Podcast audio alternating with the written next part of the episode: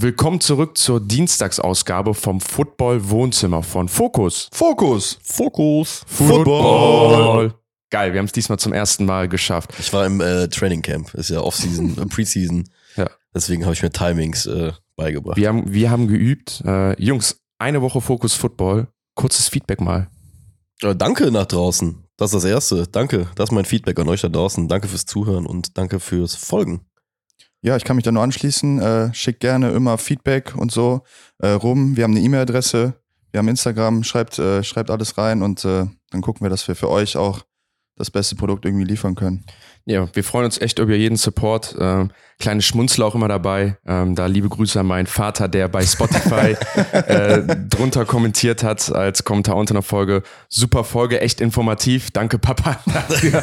da weißt du wenigstens, dass in der Familie zu 100% Support ist. Da nochmal der Hinweis, äh, alle Umfragen, die wir machen, ähm, oder generell, wenn ihr Themen habt, wenn ihr Feedback habt, gerne bei uns auf, äh, bei uns auf Instagram schreiben, uns eine E-Mail schreiben. E-Mail findet ihr in der Beschreibung.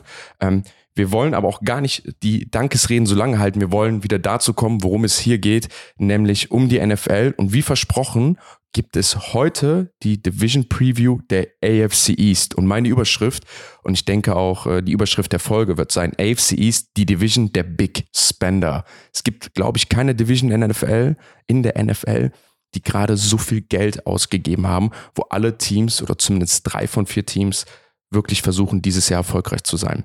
Wir fangen wieder an wie letztes Mal. Beste Team zuerst, schlechteste zuletzt. Wir haben hier die Buffalo Bills. Letztes Jahr mit einem 13 und 3 Rekord. Die Nummer zwei platzierten AFC in der AFC East die äh, Dolphins mit einem 9 und 8 Rekord. Äh, dritten Platz haben die Patriots belegt mit einem 8 und 9 Rekord und den vierten Platz natürlich dann nur noch die New York Jets mit einem 7 und 10 Rekord. Wir beginnen, wie versprochen, mit dem ersten Team, den Buffalo Bills. Head Coach Sean McDermott, übrigens gleichzeitig dann auch der Defense Coordinator oder der die Defense leitet, Offensive Coordinator Ken Dorsey ähm, und Quarterback natürlich Josh Allen. Valentin, zu meiner Rechten, fang du doch mal direkt an ähm, mit mit, deinem, äh, mit, mit, mit deinen Ideen zu, der, zu den Buffalo Bills. Entschuldigung, eine Sache noch. Ähm, heute, wir nehmen uns ungefähr 20 Minuten Zeit pro Team. Ähm, wenn wir überziehen, mehr als 20 Minuten, äh, dann werde ich den Buzzer drücken und den Jungs Bescheid geben, dass wir zum Ende kommen müssen. Das haben wir letzte Woche ein bisschen überzogen bei den Detroit Lions. Deswegen versuchen wir heute bei 20 Minuten zu bleiben. Deswegen, Valentin, 3, 2, 1, go. 20 Minuten beginnen. Oh Gott. Ähm, ja, erstmal mal globaler Take nochmal zur Division an sich. Du hast letzte Woche gefragt, ist die AFC North die beste Division im Football? Habe ich Nein gesagt? Das war meine Endfrage. Ach so, sorry. das Kartenhaus ist zusammengebrochen. Gute Vorbereitung, Jungs. Nee, also ich glaube, dass das die beste Division in, Fuß, äh, in Fußball ist, in Football. ähm, Alter. Und ähm, weil ich glaube, dass in dieser Division nicht nur drei Playoff-Teams sind, sondern auch drei Contender. Uh. Ähm, und das sind die Bills, die Jets und die Dolphins. Wie wir die gleich ranken, kommen wir gleich zu. Aber zu den Bills, letztes Jahr ist schon gesagt, 13 und 3 gewesen, in Divisional Round verloren gegen Cincinnati. Ähm, da war dann in dem Final, äh, in der Division Round die Frage, okay, braucht Josh Allen neue Receiver, Anspielstation, ist Dix genug, weil Gabriel Davis ähm, hat irgendwie nicht so performt, wie alle gehofft haben. Ja, in den 21er Playoffs haben noch alle gedacht, okay, er ist Randy Moss light, so, weil er vier Touchdowns gefangen hat oder was auch immer. Mhm.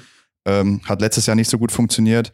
Ähm, deshalb mag ich sehr, was sie gedraftet haben in Dalton Kincaid, weil ich glaube, wenn der so als Big Slot, als Big Slot agiert und auch wenn er nur 70 Prozent von Travis Kelsey ist, wo, äh, zu dem er oft äh, komm, äh, verglichen wurde im Draft-Prozess, ist das, glaube ich, so eine Anspielstation über die Mitte, die sehr, sehr wichtig ist für Josh Allen, die letztes Jahr schmerzlich vermisst hat, damit Dix draußen arbeiten kann und äh, Deontay Hardy, den sie reingeholt haben, als Deep Threat funktionieren kann.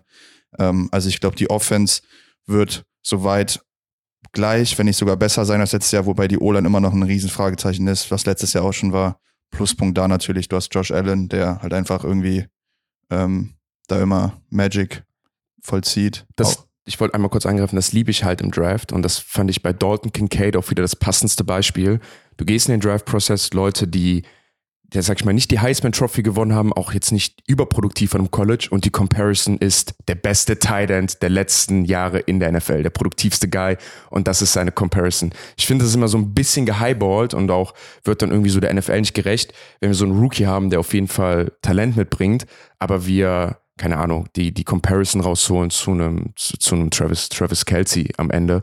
Und äh, also mir gefallen die Drafts und auf den ersten Blick, ähm, und dann können wir auch mal kurz bei den Drafts bleiben, ähm, gefällt mir, dass Dalton Kincaid ein Athlet, ein Skill-Position-Spieler, der definitiv helfen wird. In der zweiten Runde haben sie Osiris äh, Torrance geholt, ein Offensive Guard, den viele auch in der ersten Runde projected haben, ein dominanter Runblocker und sowas generell. Haben sich ja noch einen Guard in der Free Agency geholt mit Conor McGovern, du eben schon erwähnt. So, also ich glaube, äh, was, sie, was ihnen letztes Jahr auch ein bisschen gefehlt hat, komme ich gleich nochmal zu, ist so das Run-Game. Also mir gefällt das alles. Nur finde ich bei den Bills ist das gerade so das Nummer eins Thema, schlagen diese Leute ein. Und wenn ich so einen Kincaid mir angucke, ähm, dann denke ich nicht an ihn, sondern denke ich eher an, an, an Knox, an den anderen Tight Ends, ne? Dieses Duo, was sie jetzt halt haben können, dass er halt freier wird, ne? Weil auch er ist eigentlich ein sehr produktiver Tight End, ist schon ein erfahrener NFL-Tight End, hat auch seine, seine äh, Breakout-Games gehabt. Und wenn ich jetzt darüber spreche, dass sie ihn gedraftet haben, Kincaid, dann denke ich nicht, hey, der macht den Dix frei, sondern eher, dass Dalton Knox dann seine, sein, sein Space bekommt. Das ist so eher mein, mein Take zu diesem Draft. Ich habe auch geschrieben, dass sie wahrscheinlich in viel zwölf Personal jetzt rausgehen werden und das halt ausnutzen werden. Dann sind halt Dix, ähm, Gabriel Davis, Dick Kincaid und Knox auf dem Platz, was glaube ich die beste, no. ähm, die besten vier sind, die sie auf den Platz bringen können und dann da halt daraus, daraus dann die Offense ziehen. Ähm, wie gesagt, das habe ich extra gesagt, wenn er nur 70 Prozent ist, lass ihn 60 Prozent Travis Kelsey sein, dann ist das immer noch eine Waffe, die du einbinden kannst. Deshalb, ähm, ich glaube, das ist wichtig für Josh Allen, dass er einfach mal ein Target hat, was frei wird über die Mitte. Ja. Und Knox kannst du im Run-Game einbinden, kannst du Play-Action, der Mann kann blocken, den kannst aber auch einen tiefen Ball werfen, wir haben es schon oft gesehen. Also auf Offense-Seite, wenn die O-Line hält, glaube ich, dass die nach wie vor produzieren werden, solange Josh Allen einfach äh, Josh Allen ist. Wobei ich letztes Jahr, muss ich ganz ehrlich sagen, in den Playoffs ein bisschen enttäuscht war. Hat er nicht so gut jo. gespielt, fand ich ist ein bisschen eingeknickt hin, hinten raus, äh, viele doofe Entscheidungen getroffen. Ähm, aber mal gucken, was, was jetzt kommt. Ähm, interessanterweise, der Jan und ich hatten vor, was ist geraumer Zeit, vor zwei oder drei Wochen mal über Thailand Sets gesprochen, mhm. weil wir beide äh, ja große Giants-Fans sind. Und äh, bei den Giants, du letztes Jahr einen Rookie dazu gekriegt hast mit Bellinger und Waller, jetzt gerade den, den Top-Guy. Und ich finde die also so den Weg, den die Bills da ja gehen, ist ja auch so, so ähnlich vom Ansatz her. Einfach, dass du zwei wirklich Titans da hast, mit denen du sehr, sehr viele unterschiedliche Looks halt einfach geben kannst. Und ähm, sind wir mal ehrlich, bei den Bills, wenn ich mir das so letztes Jahr angucke und wenn ich im, im Bills Front Office gewesen wäre, wäre meine mein Fazit zur Saison ja gewesen. Mein Gott, genau wie du es gerade gesagt hast, haben wir im Januar verkackt. Wir haben es nicht geschafft, glaube ich, gegen, gegen die Bengals über 10 Punkte zu scoren, glaube ich, in dem Spiel. Ne? Sind, glaube ich, 27-10 war es da im Playoffs. Irgendwie so die Ecke müsste es gewesen sein, war auf jeden Fall kolossal schwach. Und ich denke mal, dass die Bills ja dann hingehen und einfach äh, sagen, wie können wir in den Playoffs halt den Splash machen und nicht in diese Situation kommen, wie sie es halt gegen die Bengals hatten, dass das einfach hilflos aussieht obwohl sie einfach vorher 18 Wochen lang, beziehungsweise 17 Wochen lang in den äh, Regular Season Games äh, geballt haben, glaube ich, 27 Punkte im Schnitt auch hatten und dann in die Playoffs reinzugehen und quasi entlarvt zu sein und dann nicht zu wissen, wie man variabel darauf reagieren kann. In meinen Augen haben sie es halt gerade auf der Tight-End-Position, die ihnen die Flexibilität ja dann auch im Play-Calling gibt, ja. ja auch gegeben. Und was man ja auch sagen muss, ich glaube, in dieser Division spielst du ja nicht um den Titel in erster Linie, sondern du spielst in der ganzen Conference darum, dass du diesen Playoff-Spot in erster Linie du, halt bekommst. Du, du, spielst, also generell musst du ja gegen viele Top-Quarterbacks spielen, ja. spielen. Du spielst ja wirklich darum, dass du zumindest einem Mahomes und einem Burrow irgendwie aus dem Weg gehen kannst, ne? Aber ich denke mal hinten. Ja, aber das kannst du da gar nicht. Ja, ja, ich mal hinten. Ihr habt vielleicht in der ersten Runde oder sowas, weißt du? Aber es wird ja nicht besser. Du hast ja, wenn ich jetzt an die AFC denke, also du hast ja an Top Quarterbacks hast du einen Burrow, einen Mahomes, äh, Josh Allen haben sie ja. Dann hast du einen Aaron Rodgers jetzt mit dabei. Du hast einen Justin äh, Herbert, Herbert, mit dabei. Ja. Also das, keine Ahnung, so, ne? Das, wie, wie Valentin schon gesagt hast, du gehst den Leuten nicht auf den Weg. Lass uns einmal kurz über wie diese grandiose Offense sprechen, ähm, die wir eben angesprochen haben. Und warum es eigentlich so, ja, keine Ahnung, warum die Playoff-Niederlage so überraschend kam. Die Buffalo Bills hatten letztes Jahr die Nummer 4 Scoring Offense mit 28,5 Punkten im Schnitt, fast 30 Punkte. Äh, die Nummer zweitmeisten Passing Touchdowns, äh, die achtmeisten Passing Yards. Äh, sie waren in den Top 10 in Rushing Yards, in der Red Zone, äh, haben nur ein Top 10, was Sex Allowed angeht, waren die Nummer 1, äh, äh, Nummer 1 bei Third Down, Nummer 12 bei Fourth Down. Das einzige, wo die Buffalo Bills ein Manko hatten in der Offense, wo sie unterdurchschnittlich schlecht sind, ist oder sind Turnovers. 27 Turnover dann an der Zahl. Und für ein Team, und das finde ich halt dann wieder bezeichnend, was so stark ist, was letztes Jahr 13 Siege holt mit 27 Turnovern, also ähm, teilweise zwei Turnover, Turnover pro Spiel, sieht man einfach, wie stark dieses Team ist. Hat dann halt auch wieder auf der anderen Seite was mit der Defense zu tun. Letztes Jahr die Nummer zwei Scoring Defense, nur 17,8 Punkte zugelassen, also nur 18 Punkte. Da muss man, wenn man das mit der Offense vergleicht, das sind 10 Punkte im Durchschnitt Unterschied. Also die, im, Durchschnitt gewinnen die Buffalo Bills in Two-Possession-Game äh, in der NFL. Ähm, sind in den Top 10 Passing Touchdowns, Top 10 Passing Yards, Top 10 Rushing Touchdowns, Nummer 4 Rushing Yards Defense, die Nummer 2 Defense in der Red Zone, Nummer 7 im Third Down.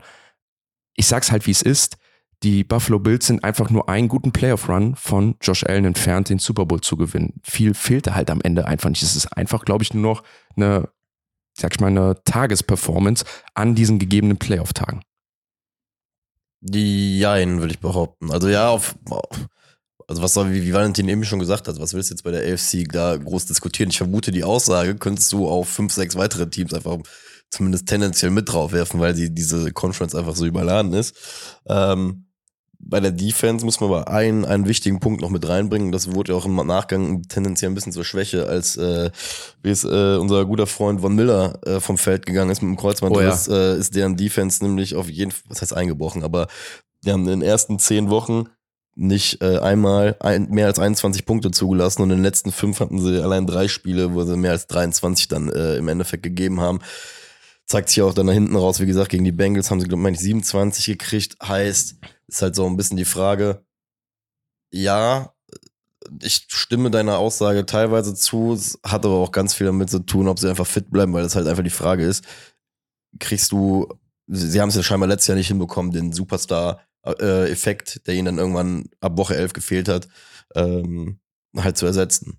Und scheinbar hat es was mit Von Miller zu tun. Ja, das und ich denke mal, vielleicht eine Sache, die man noch erwähnen muss. Du hast dann auch letztes Jahr teilweise gegen Mike White, Garrett Wilson gespielt. Du hast gegen die Patriots gespielt mit Backup Quarterback. Ne? Wenn du halt auch so ein Vanilla Schedule hast, das verfälscht dann ja auch so ein bisschen die Statistik. So, ne? das, das ist genau das, was, was ich sagen wollte tatsächlich, weil ich könnte, glaube ich, nicht mehr widersprechen. Also ich glaube nicht, dass, also ich glaube, das ist das, das lückenhafteste Roster von einem Contender, was es gibt in der AFC.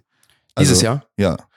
Ähm, ja. Also ich glaube, dass die sehr, sehr weit weg sind davon, dieses Jahr die, Super Bowl zu gewinnen. Ich glaube, letztes Jahr hatten sie ein weitaus besseres Team als jetzt. Ähm, die D-Line ist okay.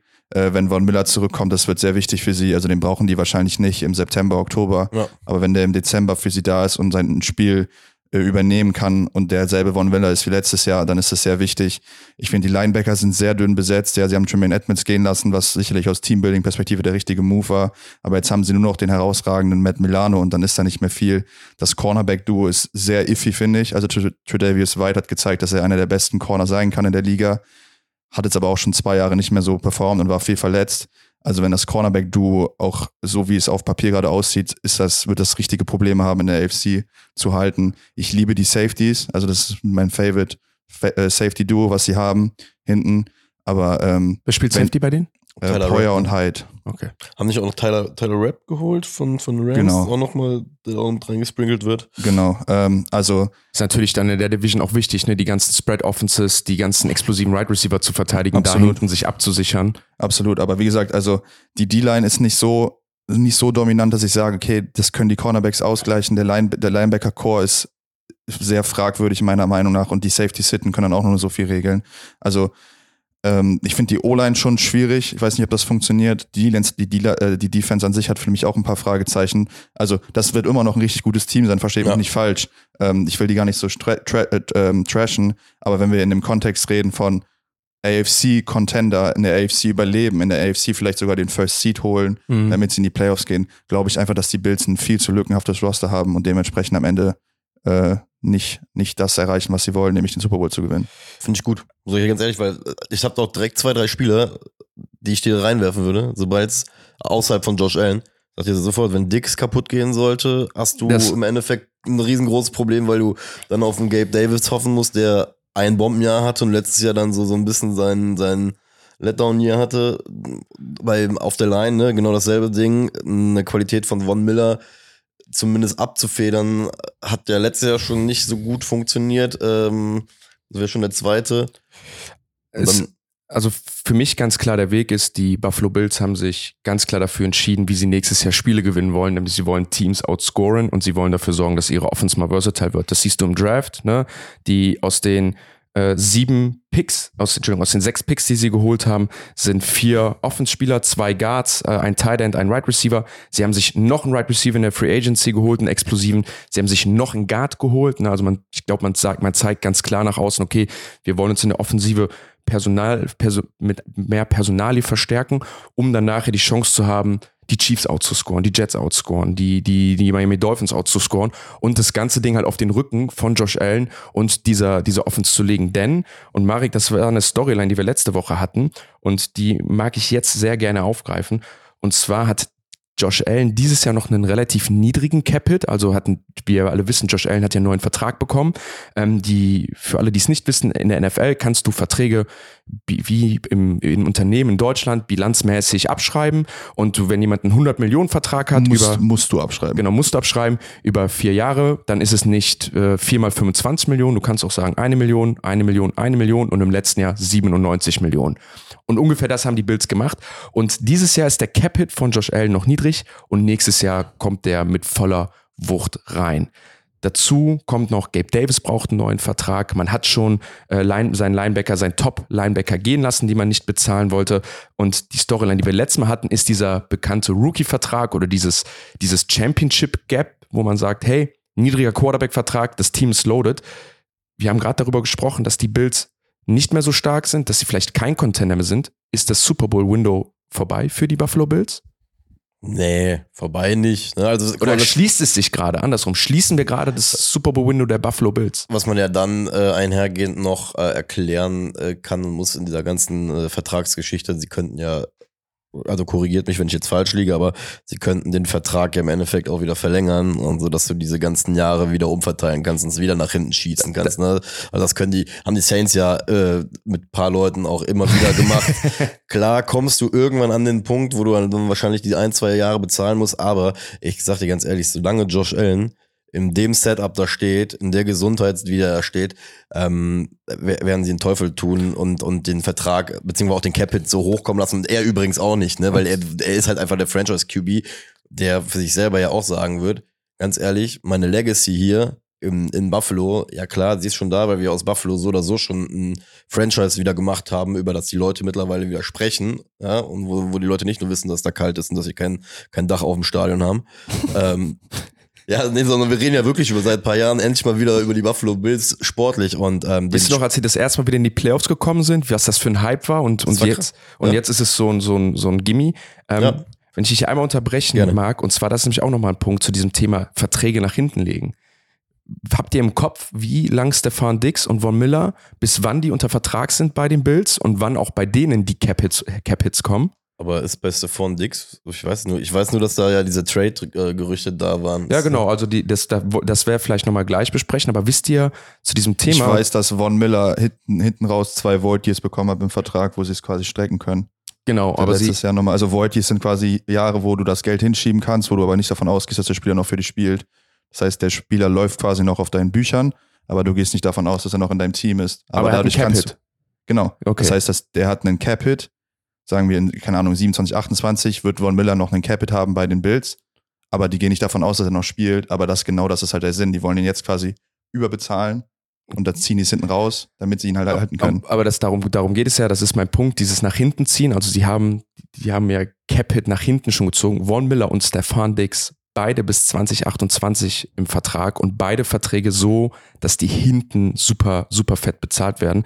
27 neue Verträge müssen 2024 gemacht werden, obwohl sie bereits ein Minus in der Bilanz haben für nächstes Jahr von 54 Millionen Dollar. Also das geht alles, das kriegt man alles hin, aber wenn ich jetzt so die Momentaufnahme mache und ich bin der General Manager der Buffalo Bills und sehe das alles, dann sitze ich da und denke mir, fuck, ich habe eine Menge Arbeit zu tun. Der Taschenrechner von Brandon Bean freut sich. Ja, aber genau, genau das ist das, was ich sage, warum ich glaube, dass sie einfach ein schlechteres Team sind als letztes Jahr. Ähm, weil letztes Jahr haben wir in der, in der Preseason auch schon drüber gesprochen, ist das das Jahr der Bills, wo ich auch gesagt habe, okay, das war auch das Jahr der Cowboys letztes Jahr oder davor das Jahr zum Beispiel, weil die ganzen Verträge von Parsons, von Dix und was auch immer, die kommen jetzt alle. Das gleiche haben wir bei den Bills letztes Jahr auch schon gesagt. Und man merkt jetzt langsam, dass es, dass es, dass, dass die Verträge kommen, dass sie Moves machen wollen, die sie wahrscheinlich nicht wollen, aber das Team braucht. Ja. Und deshalb glaube ich einfach, dass sie dieses, dieses äh, Rennen, was die AFC mitgeht, mit den, du hast eben gesagt, die Biggest Spender und was auch immer, werden die Bills früher oder später nicht mitgehen können, das Rennen, aufgrund der Sachen, die du gesagt haben. Und ich finde, wir sehen die ersten kleinen Schritte jetzt. Ist das Window jetzt schon zu? Nein. Aber ich glaube, das wird äh, schwieriger für die Bills in den nächsten Jahren. Aber wie Marek schon gesagt hat, du hast halt die größte Edge, die du haben kannst. Du hast einen Top 8 Quarterback, der Top 1 Level spielen kann. Ähm, der Absolut. auch immer der beste Final Fantasy Quarterback ist. also, äh, solange er da ist und, und steht und die Bills Mafia anführt, dann äh, Es, es ist auch sind Josh die Bills Allen dabei. eine Sache neben seinem Passing und dass er da jeden Wurf auf dem Platz machen kann, den es gibt und es einfach man sich freut, so Leute wie Josh Allen sich jeden Tag angucken zu können. Ich happy bin, dass dieses Projekt weitergegangen ist. Äh, neben 35 Passing Touchdowns und 4283 Yards hat der gute Mann letztes Jahr 762 Rushing Yards erlaufen mit sieben Touchdowns. Groß, groß, äh, großer Gönner von ihm oder beziehungsweise ohne, und wenn wir über Josh Allen sprechen, müssen wir über Stefan Dix sprechen. Noch zum Abschluss, da gab es Trade-Gerüchte in der Offseason, da gab es Gerüchte, dass er gehen will, da gab es so Tweets wie Save Me äh, from Buffalo. Ähm, Marek, hast du den Gerüchten geglaubt? Glaubst du immer noch, dass Stefan Dix aus Buffalo raus will? Und da nochmal der Hintergrund, der Mann hat einen Vertrag bis 2028, der ihn richtig, richtig fett bezahlt. Boah, guck mal, das Ding ist, da kommen wir jetzt wieder in diese, in die, in den Bereich des, des blauen Vogels, der jetzt zu einem schwarzen X geworden ist, nämlich Twitter. Und das ist halt einfach, ja, ist ja wirklich so, so, so eine Geschichte, keine Ahnung. Ich finde ich find's bei so Sachen immer sehr, sehr schwierig. Bei, aus persönlicher Sicht hatte ich die Hoffnung, ja, dass die sich beide gestritten haben, weil es ja die ganze Zeit hieß hier, ne, die Giants-Bills Connection. Das war, meine, das war halt mein Ansatzpunkt, wo ich mir gedacht habe, komm, Wir sprechen von äh, Joe Schön, Brian Dable, Genau, ne? die jetzt bei den Giants sind. Genau, richtig, besten Dank. So, aber ansonsten sage ich dir, es ist so eine, ich will jetzt nicht sagen made-up Story, weil am Ende ist da vielleicht doch was dran, aber schlussendlich, wir haben einen Screenshot von einem Spiel, in dem, glaube ich, ne, äh, Stefan Dix vor Josh Allen steht und ihn, das müsste bei dem Oh ja. besagten Cincinnati-Game auch gewesen sein, in den Playoffs, bei dem er äh, ja, ihm irgendetwas sagt, was wir nicht wissen und gestikulierend und wie gesagt dann noch diese paar kryptischen Tweets. Heißt, Ich es noch, heißt es noch Tweets? Heißt das noch? Heißt Oh, es jetzt Access? Access? Access. ich weiß es Access. nicht. Hab Ja. ich bin gerade gefragt. Gute weil ich Frage. wollte auch gerade sagen, ich habe einen Tweet gesehen, aber dachte ich, Ja. Das kannst du nicht sagen, weil ich das heißt nicht mehr so. Wie sah der Ex denn aus, den du gesehen hast? Ich habe heute Morgen, als ich, äh, als ich durch Twitter gescrollt bin, um das, äh, keine Ahnung, mache ich halt morgens mal ab und zu, um die neuesten News halt rauszufinden. Da habe ich, Oha. Ja, ich habe genau auf 20 Minuten gewartet. Ich hab, war richtig froh, den Buzzer zu holen. Männer, wir haben 20 Minuten erreicht für die Buffalo Bills. Ich denke, voll wir der haben Cliffhanger jetzt. Ich Ich wollte gerade sagen, lass sie noch aussprechen. Nein. Du mit der, nein, Alter, Nein. ey, lass sprich aus, bitte. Nein, alles gut. Ey, wir haben Regeln aufgestellt. Wir haben Regeln wir- aufgestellt. müssen wir- Wir unterhalten uns jetzt nicht mehr über Twitter. An alle Marek, Zuhörer, die Sandalen wachsen hier gerade an den Füßen, ey. Marek, wenn du die Buffalo Bills kurz zusammenfassen willst für 2022 Ja. in zwei Sätzen, wie würdest du es machen?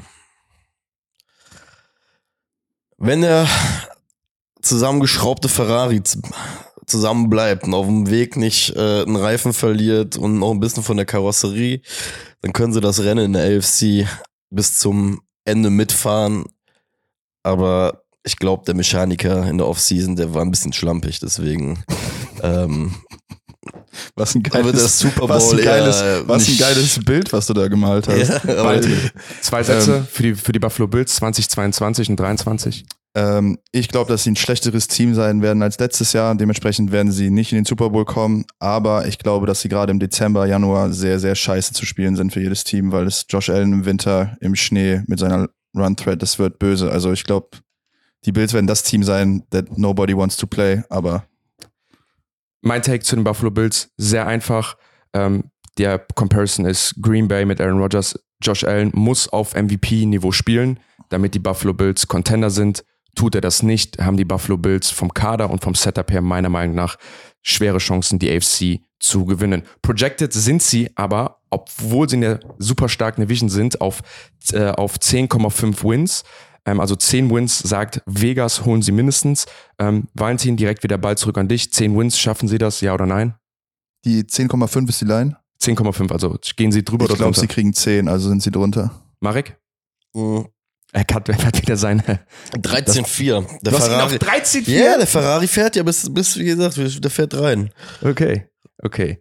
Der Ähm, fährt rein ne? und dann aber auf den letzten Metern wird's fies werden. Ich glaube, die Krone wird ihnen abgenommen. Ich habe auch wie Valentin, habe sie bei 10-7. Ich glaube, es wird ein richtig toughes Jahr. Ähm, Buffalo Bills 10 und 7.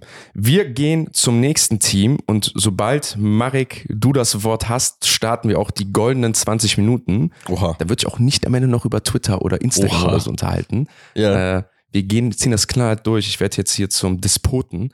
Ähm, die Miami Dolphins unter Second Year Head Coach, Everybody's Darling, Favorite, äh, Fan Favorite auch Mike McDaniels, der auch der Offense Coordinator ist und neuem Defense Coordinator Nick Fangio, Quarterback, auf wie wir ihn alle kennen, Tua Tagovailoa. Letztes Jahr die Miami Dolphins äh, 9 und 8 gegangen und dann in den Playoffs mit ihrem Third String Quarterback an den Start gegangen. Deswegen auch äh, klaglos untergegangen bei den Buffalo Bills. Marek, hol uns doch mal ab. Miami Dolphins, 20 Minuten. Clock is ticking. Ja, Marek, you on the clock. Sie on the clock. Oh Gott. Ähm, ja, die Miami Dolphins. Äh, generell muss man ja einfach sagen, ähm, man müsste sie eigentlich die Tour Dolphins nennen, so von der Storyline letztes Jahr. Ja, ist ja wirklich so. Dieses Team steht und fällt ja eigentlich mit der, mit der Verfügbarkeit von Tour. Weil, wenn wir uns den Kader angucken, und sie haben in meinen Augen in der Offseason, insbesondere auch für ihr explosives Passing-Game, auch noch mal ein bisschen was getu äh, getun, genau, getan. Haben halt so oder so zwei absolute Superstars, ne, weil äh, mit Hill als Nummer 1 Receiver und Waddle als Nummer 2 Receiver, da hatten der Valentin und ich ja auch in der Vegas äh, Folge 1 die Statline von ihm gehabt und der Wide Receiver 2 bei Miami hat einfach eine Line von 7,5. Also das muss man, muss man sich mal einfach mal ausmalen, ne? Also um nur um das einfach mal in, in, in so das Statline zu verpacken. Haben sich dann in meinen Augen ein ähm, noch ein Receiver Nummer 3 mit dazu jetzt an Bord geholt, der zwar hier und da echt komisch und weirde Sachen macht, äh, ist und komische Sachen macht, wie seinen Namen zu ändern in Chosen, aber ähm, da läuft halt jetzt mittlerweile auch noch ein Robbie Anderson mit drum, ne? Als Mhm. Nummer 3 Receiver, wo man bei dem man einfach auch sagen muss, der kann ballen. Ich glaube, da ist eher das Problem irgendwie, dass der äh, ja, sich einfach auf den Sport fokussieren muss. Heißt, wir Aber schon wieder so ein kleiner, undersized, quicker Right Receiver, ne? Also, die haben vor allem Das auch ist Mike das, das ist das Speed-Team. Ja, aber die haben ja. Ja. vor allem Mike Gisecki verloren, also so den Biggest Buddy, den sie auch viel in der Red Zone benutzt haben. Der ist ja weg. Der ist ja beim nächsten Team, die das wir gleich besprechen. Und jetzt schon wieder so ein skinny Speed Right Receiver. Das ist irgendwie äh, schon so ein Alleinstellungsmerkmal. Speed Wins, Speed Kills oder wie heißt das? Speed Kills. Speed Kills, so. Ähm, von daher, ne, also ich sag mal so, haben sich in meinen Augen gerade, weil wir auch, wir haben ja eben schon von der Firepower in dieser, allein in dieser Division, aber auch in dieser Conference gesprochen, weil in der AFC denkst du halt, glaube ich, eher im großen Bild als in der NFC, weil du in der NFC weißt du, gewinnst du deine Division oder wirst Zweiter, hast du relativ gute Chancen, im Januar Football zu spielen. Das ist auf der anderen Seite des, des Baums halt nicht so. Ähm, um es dann jetzt doch kürzer zu halten, wir können uns die nächsten restlichen Minuten, in 20 Minuten eigentlich über Tour unterhalten, weil in meinen Augen ist Tour der Key und derjenige, der entscheiden wird, wie weit die Miami Dolphins gehen werden. Sie haben sich auch, auch in der Defense nochmal ähm, verstärkt, auch wenn Jalen Ramsey jetzt gerade noch verletzt ist und noch ein Großteil der Regular Season zum Beispiel ausfallen wird, aber er soll, glaube ich, relativ spät im Jahr wieder auch zurückkommen. Heißt, auch in der Tiefe, in der Defense, um nicht äh, direkt von Aaron Rodgers äh, fünfmal tief geschlagen zu werden, haben sie auch was getan. Also ich finde die, ich finde bei den Dolphins zum Beispiel, ich finde die Dolphins vom, vom Kader her irgendwie sexier aufgestellt als die, äh, als die Buffalo Bills. Wir, das kann, ich kann es auch ziemlich gut in Zahlen zusammenfassen. Ich glaube nicht, dass es nur an Tour liegt. Äh, wir kommen gleich zur Defense und ich glaube, da wird äh, Nick Fangio ein ganz wichtiger Typ. Ich denke, Vic heißt der Mann übrigens. Hä? Vic. Vic. Vic, Entschuldigung. Äh, Vic Fangio. Ähm, ganz wichtiger, ganz wichtige Personalie. Aber zu Tour Tagovailoa einmal. Ähm, die Dolphins waren generell letztes Jahr die Nummer 11 Scoring Offense mit 23,4. Ohne Tour 16,2. Also sie sind ein Touchdown schlechter, was ein Riesen ist, ein Riesenunterschied Ja. in NFL, wenn Tour Tagovailoa nicht spielt. Interessant ist aber einfach nur, dass im Passing Game der Unterschied gar nicht so bemerkbar ist. Also sie haben 30 Touchdowns geworfen, hätte Tour eine ganze Saison gespielt, also ich habe das mal so durchgerechnet, hätten sie 34 Touchdowns gehabt. Sonst waren sie trotzdem immer noch die Nummer 4 Passing äh, Offense, was Yards angeht. Ähm, sie waren immer noch solid im, in der Protection. Sie haben nur, sind Nummer 8, was Turnover angeht. Also sind auch grundauf solide ohne Tour. Aber trotzdem irgendwie im Gesamtkontext schlechter im, im Scoring, äh, obwohl es sich im Passing nicht, nicht, nicht auslebt. Ähm, ich finde es ganz interessant. Ich habe mir halt aufgeschrieben für Tour, ähm, dass er halt eine Offense anführen kann. Ich sehe ihn aber weit weg von einem, von einem Top 10, Top 10 Quarterback. Also er kann Top 10 performen, aber für mich ist Tour Tagovailoa kein Top 10 Quarterback. Ja, guck mal, aber da, da können wir ja eigentlich direkt das Puzzlestück zusammenführen.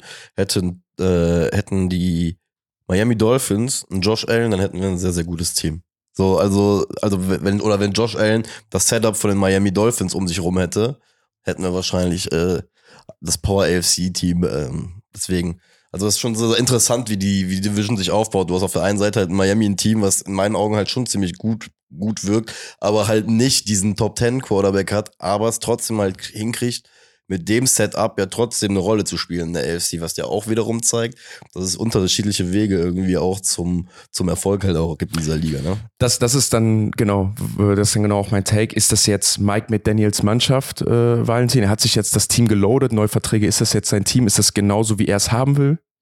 Ähm, ja, das, ich, ich, ich bin großer Fan tatsächlich von den Moves, die sie gemacht haben, mit dem, was sie haben. Ihr habt gesagt, Tua ist kein Top 10 Quarterback, das weiß auch Mike McDaniel. Und äh, Jetzt wird es ein bisschen nerdig, aber ähm, wenn ihr euch dran erinnert, Sean McVay 2019, in dem Run, wo er im Super Bowl war, hat er hat die Offense ja ab, komplett abgerissen mit, mit Jared Goff, wo wir, glaube ich, sagen können, dass das ungefähr selber Type von Quarterback ist.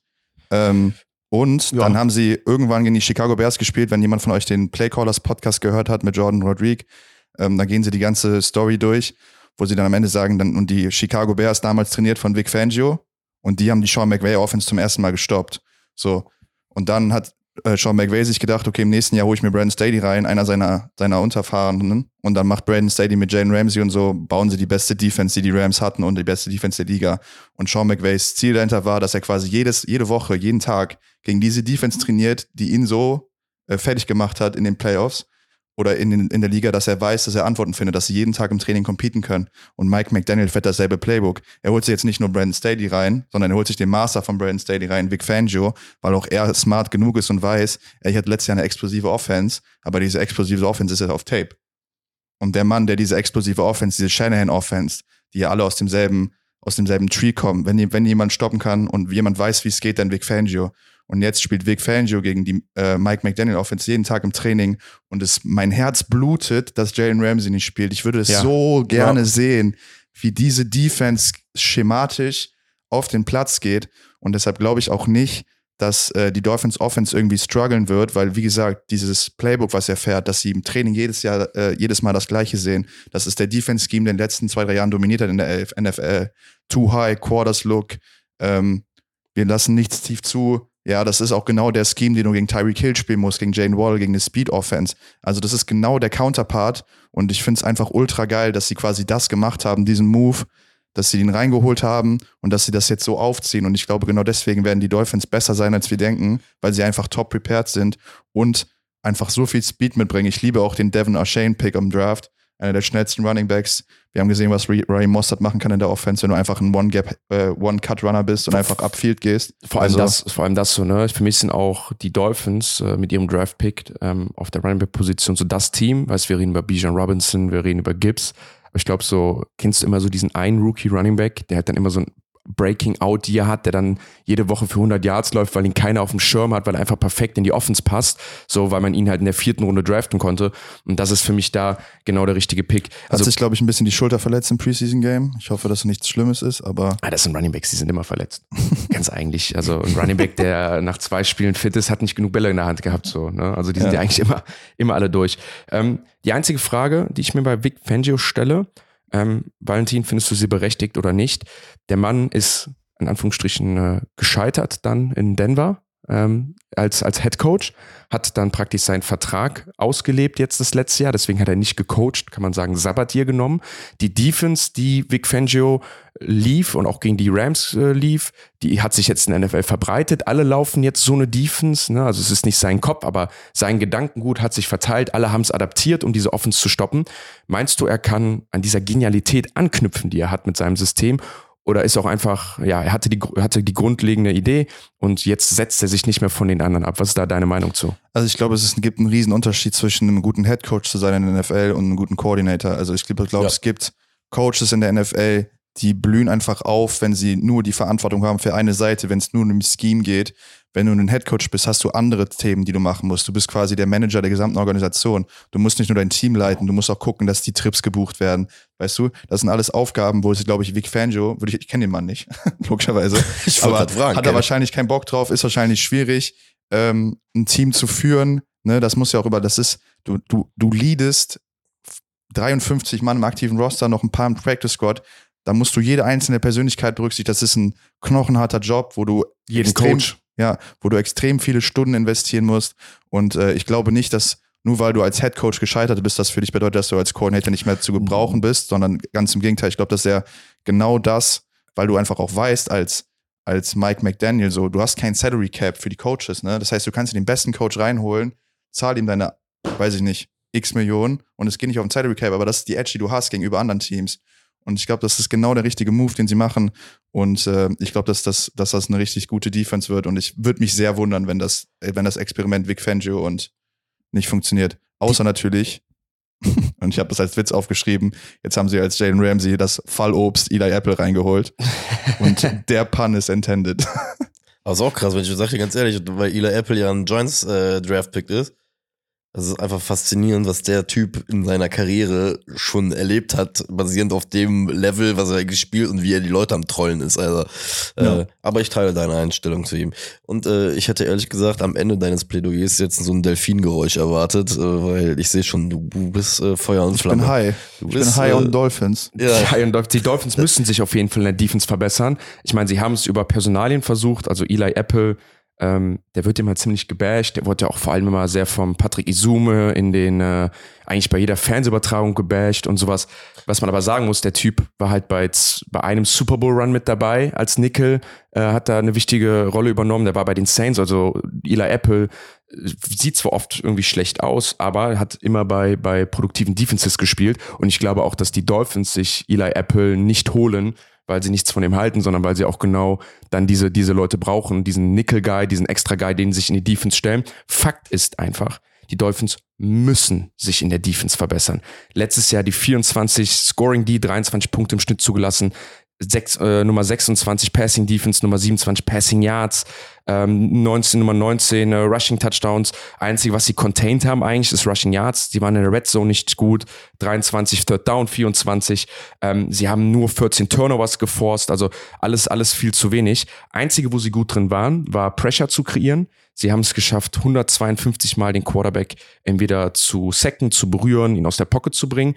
Damit ist es der neuntbeste Wert. Sie sind aber dafür auch ähm, in Drittel der Zeit geblitzt. Also bei jedem dritten Dropback, äh, den den es gab, also bei jedem dritten Passplay, sind die Miami Dolphins geblitzt. Das ist der dritthöchste Wert. Ich Das glaube, werden sie jetzt nicht mehr tun. Genau, ich glaube, das wird zurückgehen. ich bin gespannt, ob sie die, ob sie die Pressure aufrecht erhalten, äh, erhalten werden. Die Miami Dolphins gehen halt, gehen halt all in dieses Jahr. Ne? Also auch, auch die haben dieses Jahr ganz klar die Entscheidung getroffen. Ähm, wir gehen für den Push. Ich glaube, es hat auch was damit zu tun mit dem neuen Regie. Man will Erfolg haben, man will ah, Mike McDaniels das Vertrauen schenken. Deswegen investiert man, ich sag jetzt mal blöd, wie blöde in die Jahre, um einfach zu sehen, ist Mike McDaniels unser Headcoach, können wir dem vertrauen? Ist er dieses Genie, äh, was, was, wir, was wir alle denken? Ähm, Glaubst du, die Miami Dolphins haben, haben eine Chance am Ende in dieser Division? Oder glaubt ihr, Marek, vielleicht an dich da direkt die Frage, meinst du, sie, sie haben eine Chance auf die Division und auf die Conference dieses Jahr? Und dann, du hast über Tour gesprochen, bleibt Tour fit? Ja. Guck mal, fangen wir an mit Tour. Ich glaube, dass er fit bleibt. Ich kann dir, also ich kann, oder sagen wir es mal so, es ist eher eine Hoffnung. Es ist eine, ist eine Fan-Hoffnung, ja. Ja, das weil- wollen wir alle, ne? Ja, weil- vor allem, ich sag dir auch ganz ehrlich, ich habe auch keinen Bock mehr auf diese beschissene äh, Diskussion permanent äh, über Concussions und wie dann äh, f- äh, ne, wie, wie da gehandhabt wird, weil das muss man einfach sagen, das war ein bisschen nicht nervig in dem Sinne, nicht wegen der Thematik, sondern es war einfach schade, dass eigentlich das Miami Dolphins hier, was ja letztes Jahr schon eine gewisse Potenz hatte und auch einen gewissen Splash hatte und auch erwähnenswert war, nachher nur unter diesem Tour Deckmantel mit der Concussion einfach eigentlich äh, behandelt wurde, weißt du? Und das würde ich ihm, deswegen wünsche ich ihm einfach, dass er für sich was gelernt hat. Ja, du hast mir, glaube ich, letzte Woche gesagt, Valentin, er hat Karate, Judo oder irgendwas sich abrollen. Ja, da habe ich heute Morgen auch einen, Ne? einen Ex zugesehen, wo ich mir dachte, dass, da, ihr Jungs habt, ja, egal. Ihr Also- alle also sag mal so. Also ich kann euch sagen, ich mache ja auch Kampfsport mit Ringen und sowas. Ja. Das bringt dir gar nichts. Ja, eben. Das bringt dir Eben, guck mal, das er hat halt drüber nichts. geschrieben, hier sehen wir Tua, wie er sich abrollt und den, den, den Hinterkopf auf Turf äh, Kontakt vermeidet. Und der fällt halt einfach rückwärts und hat halt einfach nicht so viel Schwung, dass er der Kopf auf den Boden knallen könnte, wo ich mir dachte, also Wenn das, das sah 140 jetzt Kilo nicht kommt, anders äh, aus. Also das ja. war nur das, also egal. Ne, Fakt ist, eine lange Rede, kurzer Sinn. Hoffentlich er bleibt, bleibt er fit. Ich glaube, er bleibt fit, weil er auf eine, genau, wir klopfen hier auf Holz. Ähm, Ähm, das ist natürlich, äh, das ist natürlich, gebe ich jeder Ja. direkt rein, das ist auch das einzige große Fragezeichen, was ich habe, ist die O-Line. Alter, ich hab's. Boah, High five. Wenn ihr das sehen würdet, Das ist das Einzige, aufgesprungen das ist, das, Freude. das ist auch das Einzige, was ich mir aufgeschrieben habe, wo ich meinte, Tour wird mindestens drei Spiele die Saison verlieren. Das einzige Fragezeichen, was die Dolphins irgendwann zurückhalten wird, auch in dieser Division, ist die Offensive Line. Ja, und wir haben es letztes Jahr gesehen, Teron Armstead hat zwei oder drei Spiele, glaube ich, nicht gespielt, wo man, glaube ich, einfach mit rechnen muss mittlerweile in seinem Alter. Und dann läuft es auch einfach direkt nicht, ne? wenn du deinen Left Tackle hast. Und ähm, so, wenn ich Tour wäre, wäre ich jetzt auch ein bisschen vorsichtiger einfach mit Entscheidungen generell, wenn meine Gesundheit da so ähm, in Mitleidenschaft gezogen wird. Also ich glaube, dass das einzige, das wirklich das einzige große Fragezeichen dieses Jahr für die Dolphins wird sein, ist die O-Line so viable, dass Tour dahinter funktionieren kann. Wenn Ja. sie es ist, werden die Dolphins ein sehr, sehr, sehr gutes Team mit meinem Undercover-Breakout-Kandidaten Braxton Berrios im Slot. Ey, ich glaube, dass Mike Mann. McDaniel den so, so schemen wird. Der wird, der hat bei den Jets schon immer ein Play gemacht, wo ich mir dachte, hm, der, der Mann, der kann's. Der Wer- ist, der wer- ist Sag bitte nochmal den Namen deutlich. Braxton Berrios. Barriers, Okay. der U. Ich habe mich damals beim College Ja. Football in den verliebt, weil er einfach ein geiler, geiler Baller war. Ja. Was können wir von dem erwarten? Ich glaube, der ist einfach so, ein, so, so eine Slot-Machine, ja, Ja. so ein, so ein so ein, so ein Hunter Renfro-Type, der einfach ultra shifty ist. Mhm. Wenn du dem Ball in die Hände gibst, macht er irgendwas, irgendwas Genau. Cooles. Und ich glaube, dass er, Cooles. Weil- Gib dem Open Field einfach. Ja, wenn, wenn, er, wenn er den Ball im Open Field kriegt, passiert irgendwas, irgendwas Geiles. Und das sieht nicht so aus, weil er ist halt ein kleiner weißer Slot-Receiver. Aber das ist wirklich. Das ist es ich, übrigens. Ich, ich freue mich Ich- drauf. Also ich glaube, dass es. Mike McDaniel den Mann extra geholt Es hat, ist ja, es ist ja damit immer, er ihn offen, damit er ihn frei schemen kann. Und ich glaube, der wird eine richtig geile Saison wenn, wenn wir haben. an diese kleinen weißen Slot-Receiver denken, Wes Welker. Julian Edelman, äh, ne, dann, dann jetzt auch Hunter Renfro und sowas, da kann man sich dann auch, äh, glaube ich, ganz Cole Beasley übrigens auch, da kann man sich ja, Aber der dreht sich genau in diese Leute rein, Ja, die du es gerade aufgezählt hast. Da ja. passt der Haar genau rein, ey. Ja, Ja. ist genau der Type of Spieler. Da, da freue ich mich drauf, vor allem dann in so einer Offense. Trägt die Null, fragwürdige, fragwürdige Nummer, aber Das ist aber genau, Okay. finde ich ja dann, dann super, dass du sagst, wenn wir über die Right Receiver sprechen, über diese Explosivität und über diese Leute, die das Field stretchen, Jalen Waddle, äh, Tyreek Hill, äh, Robbie Anderson übrigens auch voll der Field Stretcher, also voll, voll, auch voll der Speed Guy. auch voll der gewesen. Speed Guy. Ja. Und dann jemanden zu haben, der dann underneath mit seiner Quickness, mit gutem Route Running funktioniert. Ähm, Jungs, für mich sind die Miami Dolphins, oder gibt es eine Sache bei denen, für mich ist das Ceiling bei denen ganz oben. Also wenn alles gut läuft, wenn Mike McDaniels seine Offense erweitern kann, äh, Vic Fangio diese Defense verbessern wird, wenn sie gesund bleiben, können die to the moon gehen. Die haben für mich aber auch einen ziemlich niedrigen Bottom, weil einfach viele Sachen bei denen schief gehen können, weil das System zum Beispiel dieses Jahr ausgeguckt wird. Und Fakt auch hier wieder, es ist die Division der Big Spender. Sie haben dieses Jahr nur noch 13 Millionen, was okay ist auf dem Konto. Und auch die Miami Dolphins müssen nächstes Jahr ein Minus von 32 aus der, aus der Bilanz streichen. Was man hinbekommt, weil im Folgejahr haben sie 225, äh, 225, 2025 haben sie 103 Millionen ähm, Cap Space. Also sind sie wieder relativ gut. Ist nicht übermäßig viel, aber, aber so Mittelfeld. Aber nächstes Jahr, Fakt, sind sie schon im Minus. Ähm, wo geht's für die, für die, für die Miami, Dolphins dann, dann hin nächstes Jahr? Äh, ist eine gute Frage. Ich glaube, es ist einfach, kommt drauf an, wie Tour spielt, bleibt er gesund und dann stellt sich auch die Frage, werden sie Tour bezahlen? Ein, eine andere Frage. Das ist die richtige Frage. Wenn Tour dieses Jahr sich verletzt, an euch beide, Tour verliert, gehen wir mal aus, die Miami Dolphins gehen 9 und 8, verpassen die Playoffs knapp oder sie kommen wieder in die Playoffs und Tour kann nicht spielen wie dieses Jahr. Ähm, kriegt Tour einen, einen Vertrag? Glaubt Nein. ihr, die gehen weiter mit Tour? Nein. Sage ich ganz klipp und klares Nein. Dafür, da, also, und da sage ich auch ganz ehrlich, da ist die NFL halt auch wieder bestialisch und da komme ich auch wieder mit dieser Social Media Blase und sonst was. Das Thema, das ist so dermaßen groß und so dermaßen auf dem Radar, dass ich mir nicht vorstellen kann, dass ein GM dann da sitzt und sich sagt von wegen, ja, ja, wir machen das auf jeden Fall nochmal, weil passiert Tour das dann im Folgejahr nochmal, dann sitzt du da, glaube ich, und dann wird man dir ja auf die Finger gucken und sagen, hör mal zu, wir haben hier einen Kader, ähm, der bärenstark ist, bei dem man theoretisch auch überlegen könnte, ob man nicht, wenn es nächstes Jahr theoretisch die Möglichkeit gibt, nochmal einen Veteran reinzuholen und den, den, den Rams, Tampa Bay, äh, in Klammern Jets Weg vielleicht zu gehen. Ja, ne, also, da, also ich glaube schon, dass das Thema Tour und die Verletzung ist zu groß, als dass wenn er, wenn er sich jetzt gut knickt da ein bisschen mit dem Enkel um oder so und fehlt deswegen zwei Wochen, geschenkt. Geht's aber wieder irgendwo Richtung Kopf oder, oder Richtung kaputtes Knie, Hüfte, was er auch schon mal hatte und was langwieriges, dann sag ich dir, dann ist die NFL, glaube ich, zu bestialisch und zu viel Business, als dass da jemand hingeht und ihm dann, was weiß ich, 200 oder 150 vor die Füße wirft und sagt, bitteschön, äh, wir spielen jetzt hier russisch Roulette und gucken mal, ob das gut geht. Valentin, fass mir die Miami Dolphins noch jetzt mal zum Abschluss, bevor wir zu unserer Projection kommen, dass ich hey auch nicht den Buzzer drücken muss, dass wir bei den 20 Stunden bleiben. Fass mir die doch mal in zwei Sätzen zusammen. Ich Ja. gebe dir einen Satz, Hashtag fun to watch. Marek. Ähm, wie jetzt gerade schon wiederholt. Äh, ihr geht so weit, wie Tour geht. Ich, äh, ich, ich gehe, sag hier, ich sag hier äh, zwei Sätze zu den Dolphins und zwar der erste Satz ist, äh, Defense muss besser werden durch Coaching und durch Personal und zweitens ohne Tour, ohne mich. Also wenn Tour nicht spielt, dann gehe ich auch nicht mit den Miami Dolphins mit. Dann Wobei ich sagen muss, Mike Mike, White White als ja. Backup-Quarterback. Nein, aber nein, ohne Tour, ohne Tour, ohne mich. Der Mann muss gesund bleiben für den Erfolg dieser, dieser Franchise. Projected ähm, hat Vegas sie auf 9,5, also neun Siege. Vegas geht davon aus, dass sie neun Siege holen. Zehn sind sie drüber. Marek, was glaubst du? Over under? Ich war so high in love mit der AFC East. Ich sag, äh, es wird over und ich sag, die Miami Dolphins spielen auch eine 13-4. Zwei Teams mit einer Ich, sag, 13-4. ich sag dir ganz ehrlich, die AFC East, wenn es eine Division gibt, die Karl, kannst du mal kurz ähm, hier Thermometer? Thermometer holen, ob der, ob der Mann Fieber, der Ey, Mann Fieber Ding hat? ist, guck mal, ich hab's ja auch, wie gesagt, ich habe diese Predictions letzte Woche gemacht, aber ich kann versprechen, es gibt kein Team, das über 13 Siege holt. Das Krasse ist ja, der Valentin und ich hatten diskutiert wegen Ja. diesen Predictions, dass wir meinten, fuck, wenn wir immer nur aus dem Kopf predikten, das geht ja irgendwann nicht auf, weil Ja. irgendwann guckt man drauf und sagt, ach, das weißt du, weil wegen den wegen gegeneinander spielen. Du hast das alles durchgetippt. Ich kann gar keinen Versatz haben, das ist ja das Ding. Bei mir ist Das Modell fehlt uns nicht von Marek. Das Modell, the model is perfect. Das Marek, Mareks, Modell, Mareks Modell Also ist perfekt. ich gehe over. Ähm, wie viele Siege will ich jetzt nicht, aber ich glaube auf jeden Fall, dass sie über 10 gewinnen.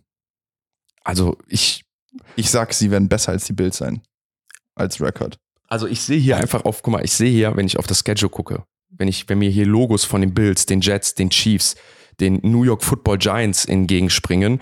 Ich weiß, dass äh, die, den, den Ravens, die ich ganz oben sehe, und ich weiß, dass ein Tour Tagovailoa ähm, ziemlich verletzungsanfällig ist, Ja, ey, dass ein Jalen Ramsey nicht spielt.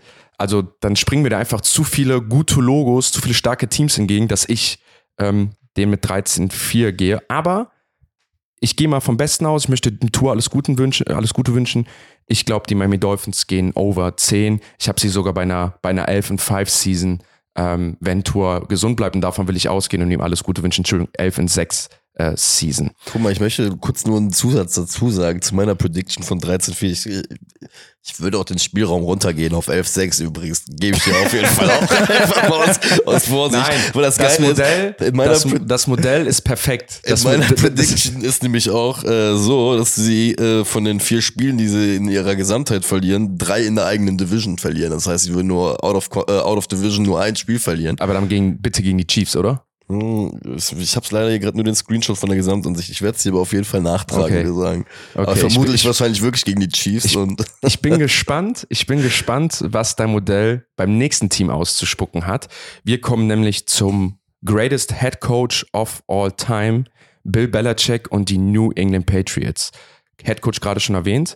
Offensive Coordinator Bill O'Brien. Sie haben ja nicht mal einen. Hä? Sie haben endlich mal einen, habe ich Ja, sie gesagt. haben endlich mal einen. Sie haben ja letztes Jahr so rumgemaggelt mit ähm, Das ist Matt Alter. Patricia und Joe Judge. das ist, die, das ist eine der most Patriots Moves wieder gewesen, Ja. den es überhaupt gibt, Alter. Aber jetzt und, ohne Scheiß, eine, ne? und eine Abfindung, zu verhindern, einfach einem Typen einen anderen Jobtitel zu geben. Ich löse das mal einmal auf. Ich Ja, äh, versuche mal Kontext reinzubringen, ähm, damit wir die Leute auch mitnehmen können, damit Bitte, sie nicht bitte. zu nerdig wird. Joe Judge war Head Coach, Matt Patricia auch bei den, also Matt Patricia bei den Detroit Lions, Joe Judge bei den New York Giants. Matt Patricia Defensive Coach auch. Ja, ist ein Judge, Coach. Joe Judge Special Teams Coach. So, und der Deal ist, wenn du gefeuert wirst bei einer anderen Mannschaft als Head Coach, darfst du keine Top-Position im anderen Team annehmen, sonst bekommst du deine Abfindung nicht.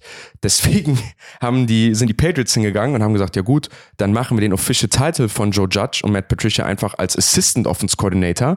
Das ist keine hohe Position und dann können die weiterhin von den Giants und von den Lions gepaid werden. Das hat sich dieses Jahr ein wenig aufgelöst. Dasselbe passiert übrigens auch gerade im College mit Cliff Kingsbury.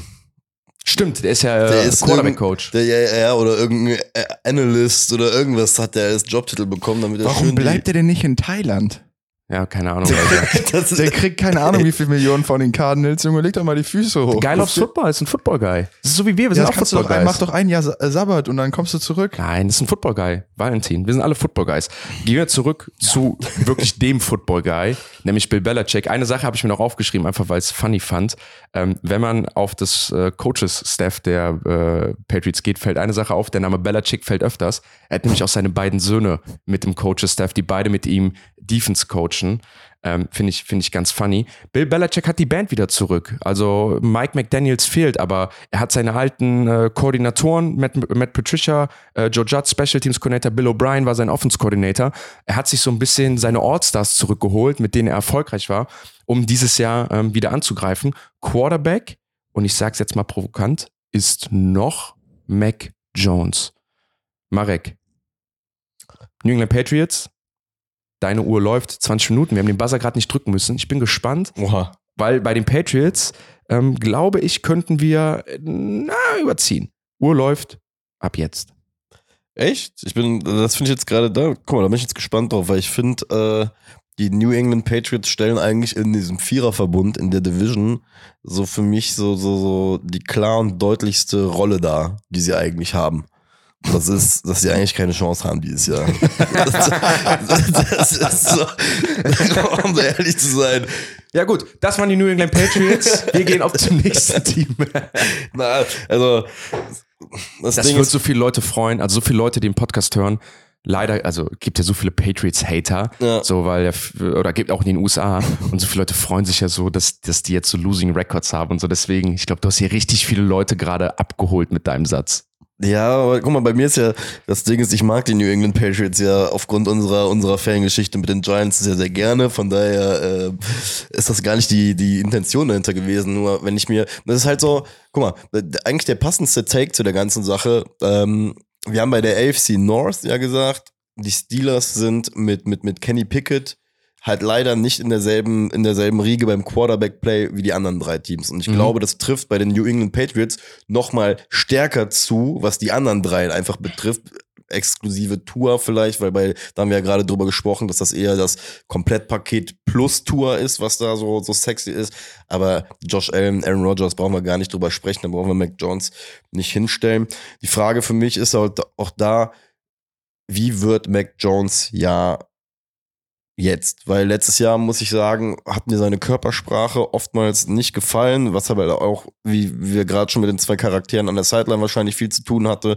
Ähm, gab, ja, war hier und da, ne, gab es ja auch Gerüchte, wie du auch so schön eingeleitet hast, noch Quarterback der, der New England Patriots.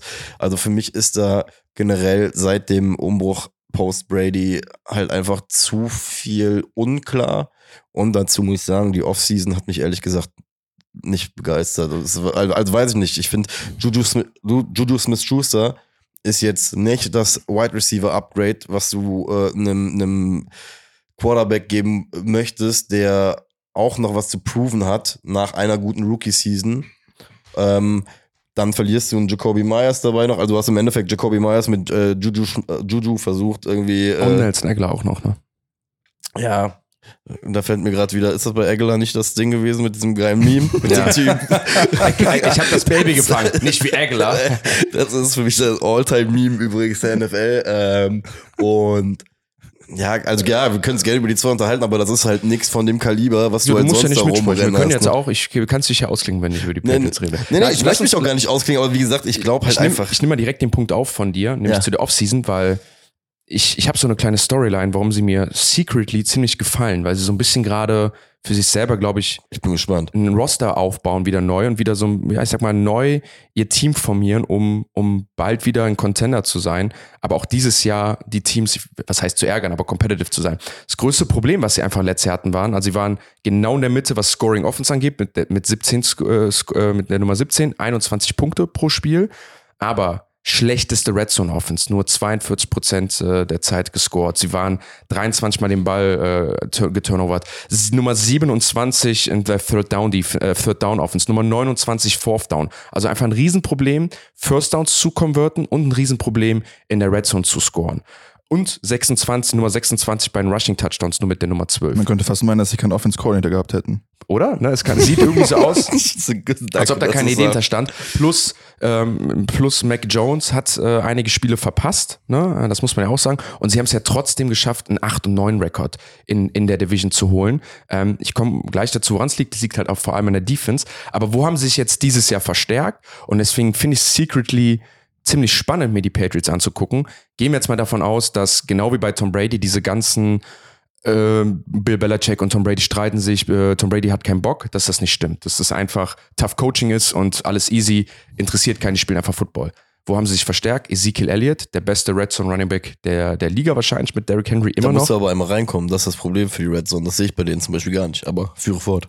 Naja, ich meine, sie sind ja in der Red Zone gewesen und- sind, wenn sie in der Red Zone waren, einfach schlecht gewesen. Die schlechteste Mannschaft in der Red Zone. Also ist ja egal, wie oft sie reinkommen, aber sie waren, wenn sie da waren, die schlechtesten. Lass das mal ihm. Dann haben sie Mike Gesicki von einem, äh, von einem Division Rival geholt, der bei den Dolphins zum Beispiel im Open Field gar nicht so produktiv war, dafür aber in der Red Zone haben dafür Juno Smith gehen lassen, der unproduktiv war, und haben sich Juju Smith-Schuster dazu geholt. Auch da nochmal, Juju, ja, letztes Jahr vielleicht nicht so produktiv, wie es manche erhofft haben, aber das, was man ja auch will, glaube ich, in der Red Zone dann valide. Was die Patriots meiner Meinung nach so ein bisschen machen, ist so dieses Kontraprodukt in der Offense zu den Miami Dolphins. Die werden halt so ein bisschen dieses Hard-Nose, Hand-in-the-Dirt-Football spielen und versuchen, wenn sie in die Red Zone kommen, stichweise zu scoren und dich dann mit ihrer Defense zu schlagen, zu der ich gleich komme. Valentin, Ball an dich rüber gespielt. Was sagst du zu den so Patriots? und gespannt. Das ist die perfekte Überleitung, weil ich bin da voll bei dir. Ich habe nämlich aufgeschrieben, alle singen und die Patriots sägen. Was? Kennt ihr das Sprichwort? Ist das When, von. when, when everyone zigs, someone's got a zag oder so. Ja, ja, ja, fair. So, und ich habe mich genau was aufgeschrieben. Ich glaube, dass sie einfach eine andere Art von Football spielen werden. Sie haben eine richtig gute Run-Blocking-O-Line. Sie haben jetzt einen Running Back in Stevenson, der meiner Meinung nach criminally underrated ist. Und einen Elliott, der wahrscheinlich einer der besten Short Yardage Running, Backs ist, die die Liga hat. Das Ich heißt, sie werden, schon gesagt, unterschätzt mir diese Oldschool-Headcoaches nicht. Ja. Unterschätzt mir den Bill Belichick nicht, Mann. ich glaube, sie werden eine richtig Run-Heavy Offense spielen.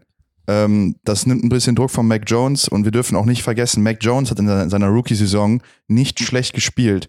Also ich, ich nehme das letzte Jahr jetzt einfach mal so ein bisschen raus, weil ich dieses, er hatte kein Offense Coordinator, er hatte kein Offense-System, so das kannst du, kannst du bei einem Second-Year-Quarterback nicht machen. Du musst ihm ein bisschen helfen. Und äh, jetzt hat er Bill O'Brien. Ich glaube, dass sie äh, besser harmonieren werden. Der hat einen Receiver-Core, der nicht toll ist. Ähm, ich hätte auch Myers behalten und Juju nicht genommen. Das sind, glaube ich, sechs oder sieben Millionen im Unterschied von Vertrag. Die hätte ich, glaube ich, bezahlt. Ähm, ist aber im Endeffekt auch egal. Ich glaube, das, das, das kriegen sie hin. Ich glaube, die Offense wird besser sein. Sie werden sehr viel den Ball laufen, viel Play-Action. Dann werden sie hier und da die Playmaker einbinden. Und dann werden sie halt einfach wieder eine Defense spielen, die einfach unangenehm ist, glaube ich. Äh, mit vielen Turnovers, astreine Special Teams spielen, was bei den Patriots auch immer ein äh, Thema ist. Und sie haben eigentlich drei Picks gemacht. Äh, die ersten drei Picks, die sie haben in Christian Gonzalez, Keon White und Mapu, Mhm. die alle drei wahrscheinlich Starter in der Defense sein werden und die gut, wenn die gut gecoacht werden. Keon White sah richtig gut aus im ersten Preseason-Game, wo alle gesagt haben, der ist ein bisschen raw, als er aus dem College gekommen ist. Also, ähm, ich glaube, kurz, die, die, Kieran White ist ein Defensive End, ein Pass Rusher Genau. in, und er kommt rein in eine Defense, die jetzt schon verdammt guten, ganz verdammt guten Pass Rush hat. Ich mag einmal kurz einfahren, um die Offense mal so ein bisschen zu beenden, um vielleicht das nochmal einmal zu diskutieren, damit wir gleich zur Defense kommen, weil ich denke, wenn man über die Patriots und Bill Belichick spricht, dann muss man ähm, sich einfach die Zeit nehmen. Ähm, was sie halt auch machen, und das ist so eine kleine Tendenz, das haben wir ähm, und das werden wir ja vielleicht in der Vorbereitung sehen, sie gehen halt auch diesen zwei Tight Weg, ne? Und das darf nicht unterschätzen. Mike Gesicki ist der Nummer eins Tight End in Miami gewesen, der Receiving Tight End in Red Zone Threat und sie haben ja noch Hunter Henry. Und das ist ein Weg, den gerade viele NFL-Teams gehen und wo auch viele Experten prognostizieren, dass alle oder dass dieser diese Offensysteme, wie die Miami Dolphins es laufen, ähm, wie auch die Rams es laufen, mit drei Receivern, einem Tight End, langsam ich sag mal, ausgeguckt worden. Die Teams können sich drauf, haben sich darauf vorbereitet und jetzt geht man den Weg zurück und sagt, okay, wir kommen mehr in Power Personnel raus. Zwei Ends, ein Fullback und versuchen Teams dann Running Game, PA Passing Game zu schlagen mit einem Personal, was unangenehm ist zu spielen. Und ich finde, Hunter Henry und Mike Gesicki ist ein ziemlich gutes äh, Tight End Duo, äh, was die Patriots sich da sich damit aufgestellt haben. Ja, das ist generell interessant. Das ist jetzt das dritte oder vierte Team, was einen Inline Tight End hat, der halt sowohl im Run als auch im Pass spielen kann. Und dann haben sie einen Big Slot Receiver in einem Gesicki, in einem Waller, in einem Kincaid. Alle diese Teams, die wir besprochen haben, haben sie halt einen, der hauptsächlich als, als Passempfänger funktioniert und nicht als Inline Tight End. Ja, ist ein, aber auch das kann, ist das ist ja das Wichtige. Kann es in Situationen spielen. Ja, das weiß ich jetzt nicht. Ob du Mike Gesicki, ob du Mike Gesicki im Blocking anwenden willst. Pff, Für einen Chip vielleicht. Ich glaube, wenn das so wäre, wer hätte Mike, hätte Mike ihn nicht gehen lassen. Also. Guter Point sollen, weil so ein, so ein George Kittle ist für so einen Shannon Offense schon wichtig. Also genau das war, glaube ich, der Grund, warum er ihn gehen lassen hat, weil er einfach nicht ins System ja, passt, weil er nicht blocken kann. George Kittle ist jetzt sehr extrem, weil George Kittle ist für mich der beste True Tight End der NFL, na, der, als Gronkowski, da, als Gronkowski noch da war, was Gronkowski, ja. aber für mich ist George Kittle so der beste True Tight End, weil der blockt dir Defense Ends, der läuft ja. super Routen. Das von allen Titans, die es gibt, macht das ja keiner mehr so richtig. Darf ich kurz, weil George Kittle gerade drin ist, sorry, muss ich gerade ja. einwerfen. Ich habe einen der geilsten Takes der Tage gehört äh, über Football. George Kittle, er kann jede, wenn ich ein Alter, Team du hast es auch gesehen. Wenn ich ein Team mit jeder Position besetzen muss. Ne? Es, es, gibt, das, das ist so ein bisschen einhergehen mit dem, was du auch vorhattest oder vorhast, vielleicht in Zukunft zu machen, ähm, so absurde Fragen zu stellen, wie die Frage war, nenn uns einen Footballspieler, der den du klonen könntest, mit dem du ein Team quasi aufstellen würdest, ne, auf beiden Seiten. Aber du kannst halt nur einen Spieler klonen. Wen würdest du nehmen? Micah Parsons. Uh, auch kein Versteck. Ja, wobei ich glaube, Kittel würde ihn aber an der Line, äh, würde er Parsons. Äh, weiß ich nicht. Ich weiß ja, obwohl das guter Tag. Parsons, Parsons ist ein guter Tag. Aber auf jeden Fall war, äh, wurde da Kittel genannt und ich fand das sehr, sehr lustig. Deswegen wusste ich es jetzt gerade einbringen. Äh, heißt. Ja, äh, aber wie, aber wie gesagt, ich finde ich find das sehr intriguing, wie du gesagt hast. Äh, Mac Jones, Marek, das hat zur letzten Folge auch mal gesagt, wenn ich etwas gesehen habe, und den Punkt finde ich ziemlich gut, und ich habe gesehen, jemand kann es, dann gehe ich davon aus, dass er es kann. Und wenn jemand in seiner Rookie-Season mit einem passablen Offense-Coordinator sehr gut performt und so performt, wie die Patriots das auch wollen. Und jetzt kommt Bill O'Brien, der ja auch schon in diesem Patriots-Umfeld groß geworden ist, ja, ich, ich, ich will will's jetzt, will die Patriots nicht zu gut reden, aber nochmal, unterschätzt mir diese Oldschool äh, AFC-Coaches nicht. Unterschätzt mir mal den Bill Belichick nicht, der halt immer noch, und das ist der nächste Punkt, eins der besten Defense of Minds in der NFL ist, das beste Defense of Mind aller Zeiten wahrscheinlich und immer noch aktuell in der NFL. Letztes Jahr die Patriots Defense, die Nummer 11 Scoring Defense mit 20 im Average,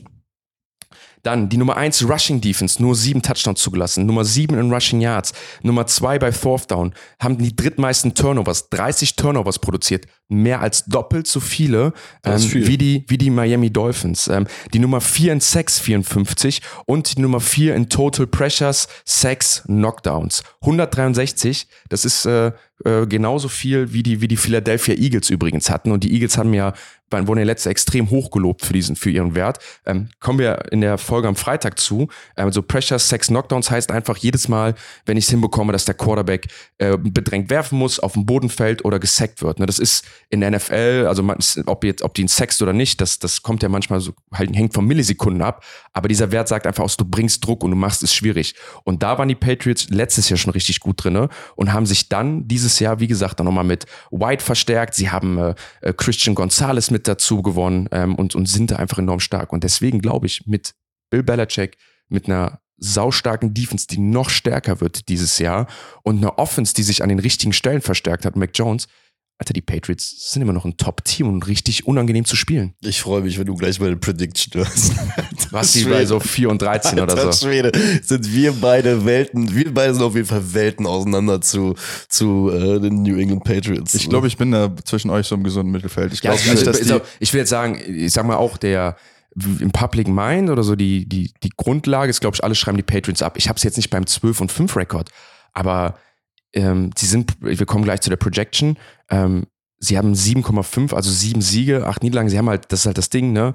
Roster, also wie gut ist das Team und wie gut ist das Roster. Aber nochmal, wir sprechen von Bill Belichick und ich habe in meiner Footballzeit habe ich wirklich alles von Bill Belichick gesehen ne, mit, mit einer Defense. Und dieses Jahr, das einzige Manko, was sie letztes Jahr halt hatten, war halt, dass sie in der Passing Defense nicht so stark waren. Sie haben die sieben, also sie haben die äh, fünf meisten Passing Touchdowns zugelassen mit 28 und die äh, sieb, äh, waren Nummer 17, was Passing Yards anging. Das sind so die beiden Werte, wo sie schlecht sind, dann auch noch in der Red Zone. Aber da haben sie sich halt verstärkt und ich glaube einfach, dass so ein Bill Belichick sich halt hinsetzt und das gelöst bekommt für das kommende Jahr. Und deswegen glaube ich einfach an sie und deswegen glaube ich an Bill Belichick, dass dieses Team competitive sein wird. So, egal was ist. Ich glaube, dass sie am Anfang der Saison sehr viele Spiele verlieren werden.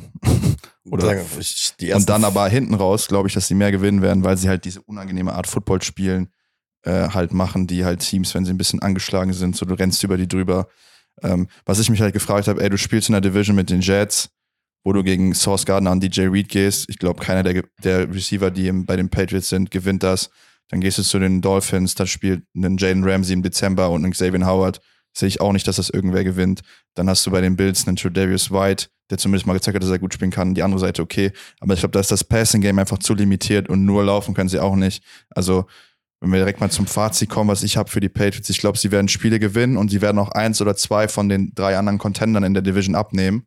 Also ich glaube, dass sie einmal die Jets, die Dolphins oder die Bills richtig ärgern und dann einen Sieg holen. Ähm, aber ich glaube, am Ende des Tages werden sie nicht in den Playoffs sein und auch kein, kein Winning Record haben wahrscheinlich. Haben, also sie haben ja, das muss man sagen, das in meinen Augen das schwierigste Schedule der NFL. Nicht nur spielen sie beide Super Bowl-Teilnehmer aus dem letzten Jahr, sie spielen dann noch die Chargers, sie spielen die Giants, sie müssen ihre eigene Division spielen, die Cowboys. Die einzigen drei easier Games für sie sind die Titans, was kein Easy Game ist. Äh, sie spielen die Raiders, was auch kein Easy Game an sich ist, und sie spielen die Saints. Also ähm, haben halt ein super toughes Schedule. Das ist da übrigens das Lock-Game, was sie auf jeden Fall gewinnen werden gegen die Raiders, weil ich kann es nicht, Bill Belichick wird sich das nicht geben, Alter, gegen die Raiders und Jimmy Garoppolo zu verlieren. Bevor wir gleich überziehen, und ich habe sie jetzt ja ziemlich hochgelobt, und wir vergessen das jetzt mal, dass ich jetzt sie gerade so hochgeredet habe, was die Patriots halt sind und was sie meiner Meinung nach dieses Jahr gestartet haben, ist, ähm, sie haben dieses Jahr super viel gedraftet. Sie haben in die Tiefe reingedraftet. Das, was man ja bei einem Rebuild klassisch macht, ähnlich wie die, wie die Packers es gemacht haben. Für die find, Patriots haben sie sehr gut gedraftet. Ja, und die Packers haben, und ich habe die Packers jetzt schon so in den Rebuild reingeredet, ne? Und was bei den Patriots halt auffällig ist, sie haben dieses Jahr 15 Millionen noch. Sie können ein bisschen was machen, aber der Kader ist, ist gesetzt. Und nächstes Jahr haben sie 107 Millionen. Da stehen sie ganz weit oben mit. Und im 2025 haben sie 214 Millionen, wo sie meiner Meinung nach mit das meiste oder zweitmeiste Cap Space mit hat. Bauen die Patriots sich auch einfach jetzt nur für ein Rebuild auf, sie gucken sich die Division an und sagen, okay, die Jets, zu denen wir gleich kommen, ihr habt in zwei Jahren kein Geld mehr. Die Dolphins, ihr habt nächstes Jahr kein Geld mehr. Die Bills, ihr habt in zwei Jahren kein Geld mehr wir legen uns jetzt zurück, wir bauen dieses Team richtig geil auf, wir müssen halt jetzt modern aufbauen, weil das kennen wir von den Patriots ja nicht. Und in zwei Jahren, 2025, ist das wieder unsere Division hier. Kommt Tom Brady zurück. Boah, Junge, Junge, das wäre krank. Aber ich. Also für mich, das ist mein letzter Take zu denen. Ich habe sie aufgeschrieben mit, die Patriots sind in der gesamten NFL, wenn man so guckt, in wie sieht das Team in zwei Jahren oder wie könnte das in zwei Jahren aussehen, haben die Patriots die beste Position von allen NFL-Teams meiner Meinung nach, wie das Team in zwei Jahren aussehen könnte. Boah. Als ob, ob, ich das, ob, ich den Take jetzt so direkt teilen würde, nein, den teile ich nicht. Ich teile aber das, was du gesagt hast. Darf ich kurz meine Gründe ja, dazu nennen? Ja, bitte. Das, das würde mich interessieren. Super Bowl Head Coach. Äh, Super Bowl Head Coach, den besten Head Coach aller Zeiten. Ja. Ähm, sie, sie nehmen jetzt schon äh, erfahrene Spieler mit, sie können ihren Kader aufbauen, sie haben eventuell einen Franchise-Quarterback, mit dem sie äh, gewinnen können und sie haben einfach eine Menge Cap Space, was die Patriots ja auch in der Vergangenheit gezeigt haben, wo sie wissen, wo sie es auszugeben haben. Sie, oh, sie payen oft die richtigen Guys, sie kriegen Stars zu ihrem Team ähm, und dann nochmal in zwei Jahren, wenn, falls die Division downfallt wegen, wegen der Cap Space Situation, ähm, wie gesagt, ist es für mich das Team mit der besten, besten Cap Space Situation. Ja, ich sehe es. Äh mit der besten Situation, um in 2025 wieder enorm erfolgreich zu sein. Sorry.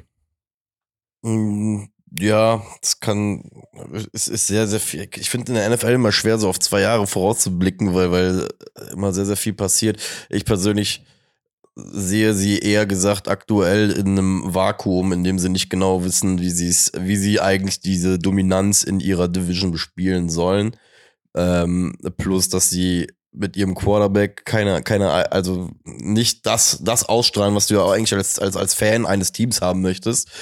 Nämlich die Gewissheit zu haben, ey, wir haben hier unseren Guy, wo ich auch weiß, dass der äh, safe die Kohle kriegt, sondern nein, sie sind jetzt gerade in einer Situation, wo, wo du wieder eigentlich hoffen musst, dass es klickt um dass du für die Zukunft dann die richtigen Schlüsse äh, für dich ziehen kannst und dann darauf aufbauen kannst. Aber mir, mir fehlt so ein bisschen die Storyline für die New England Patriots, ehrlich gesagt, dieses Jahr. Weil ich persönlich sehe ich sehe den Kader halt auch nicht so krass verbessert. Ich finde die Wide Receiver, die du mir genannt hast, das ist so, das ist so, so übertriebenstes Average-Ding. Juju Smith-Schuster ist für mich halt auch kein, kein Leader, Nummer 1 Receiver. Der ist ein, ein geiler Typ, den du in, in, in, im guten Scheme halt, halt florieren lassen kannst, so wie KC dann letztes Jahr ganz, ganz klug gemacht hat. Ich glaube aber nicht, dass er jemand ist, der dich nächstes, jetzt in der kommenden Saison halt irgendwie ansatzweise irgendwie elevaten wird.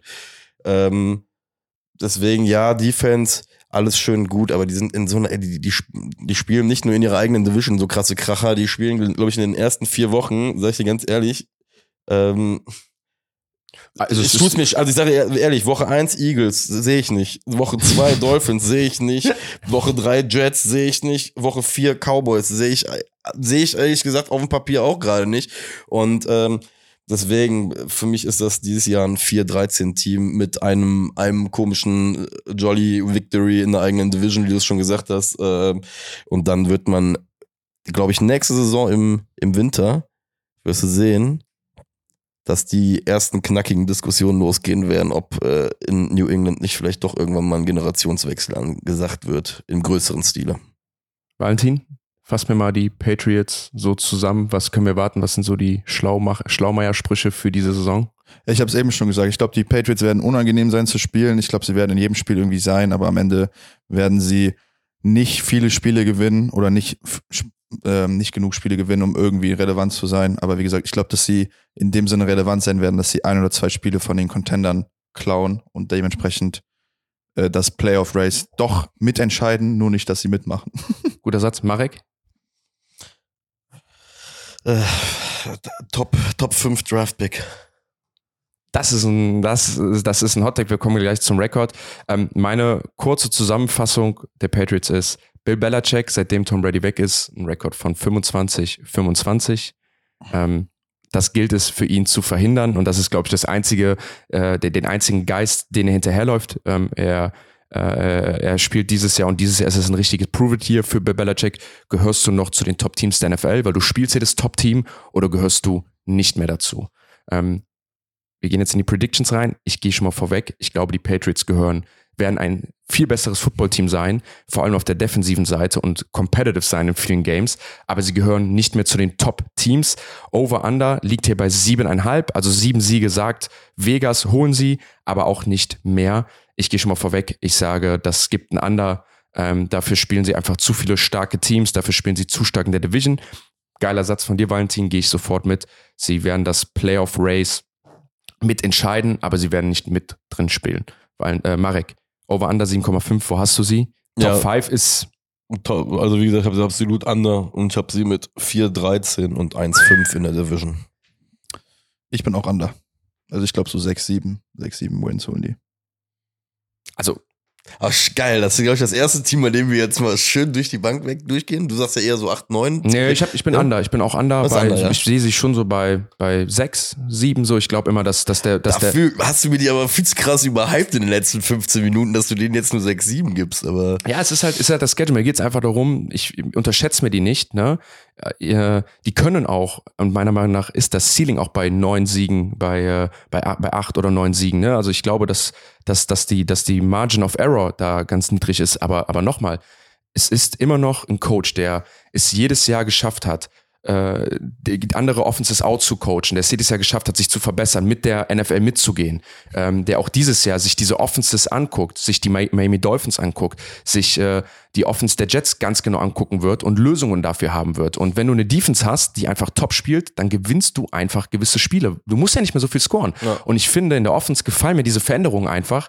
Ich habe das gestern, äh, oder ich habe das in der Folge bei, äh, bei Vegas ja gesagt, wie beim Kinderspielzeug, ne? Dieses Kind kriegt ein Dreieck, krieg diesen Würfel, steckst ins Dreieck rein. ja. So, ne? Und das haben die was, Patriots. Was kommt denn hier? Kennst das du das? Geil. Kennst du das so? Weißt du, diese ist ein sehr, sehr guter Vergleich. So, ich empfehle an der Stelle der übrigens Neffe hat das, das Ding so. Mein Neffe hat so Viereck, äh, find die richtige Form, steckst ins Viereck rein. Und das haben die Patriots gemacht und gesagt, wir sind beschissen in der Red Zone. Uns fehlt einfach auch Personal dafür. Wir sind sonst, sonst ganz gut. Wir bewegen den Ball, wir kommen da rein. Unsere Defense spielt gut. Wir müssen da drin besser werden, weil wir werden nicht die Big Splashy Offense. Wir werden den Ball laufen. Wir werden so ein bisschen Oldschool spielen. Wir müssen uns verbessern. Wie du eben gesagt hast, wenn die einen zick laufen, müssen die anderen zack laufen. So, und das machen sie halt. Und ich glaube, mit Gesicki, mit Ezekiel Elliott, mit Juju Smith-Schuster sind sie gerade gut genug, um da mitziehen zu können und haben sich halt dieses Viereck genommen von diesen Scheiß in der Red Zone. Was brauchen wir für Spieler für die Red Zone? Die haben wir uns genommen. Wir haben einen Offense Coordinator, Mac Jones, und sie werden competitive sein. Trotzdem, wenn ich jetzt logisch denke, geht's, ich kann nicht anders als denen das undergeben mit diesem, mit diesem Schedule. Ich finde es richtig, richtig geil, dass ihr heute so die Analogien rauspfeffert, ihr zwei. Das, ja, das, das macht mir Spaß zuzuhören. Wir haben es hingesetzt. Ich drücke mir jetzt mal selber den Buzzer, weil ich ein bisschen hier überzogen habe und lass uns Warte zum... Warte mal, ich mache das für dich mit meinem. Du hast ein... Geil, die Batterie nicht an. Richtig dumm, ey. Ja. Naja. Ich habe gesagt, ihr dürft ihn nicht missbrauchen. Nicht? Aber guck mal, Jan war Marek, ja über, hast, Jan hat ja überzogen. Ich habe ja eben von Spielkindern gesprochen. Ich hab, also eigentlich hat mein Neffe nicht dieses Spielzeug. Eigentlich spiele ich mit diesem Ding, mit dem Form gerne in meiner Freizeit rum. Ähm, wird einfach viel langweilig. Alright. Ähm, Ach Gott. Kommen wir zum spannendsten Team der Division. Und auch da habe ich den Buzzer wieder bereit. Ähm, die New York Jets. J-E-T-S. Sucks, sucks, sucks. Äh, Head Coach Robert Sal, Offense Coordinator, Nathaniel Hackett, Robert Sal ist der Defense Coordinator und frischer, neu gebackener Quarterback. Aaron Rodgers kommt von den Green Bay Packers, um mit den New York Jets einen Super Bowl zu gewinnen. Das ist zumindest das Ziel. Das größte Karussell, die größte Diskussion. Ähm, ich glaube, der meist diskutierte Quarterback der NFL der letzten zwei Jahre, ähm, Valentin, die New York Jets. Mhm. Hol uns mal ab.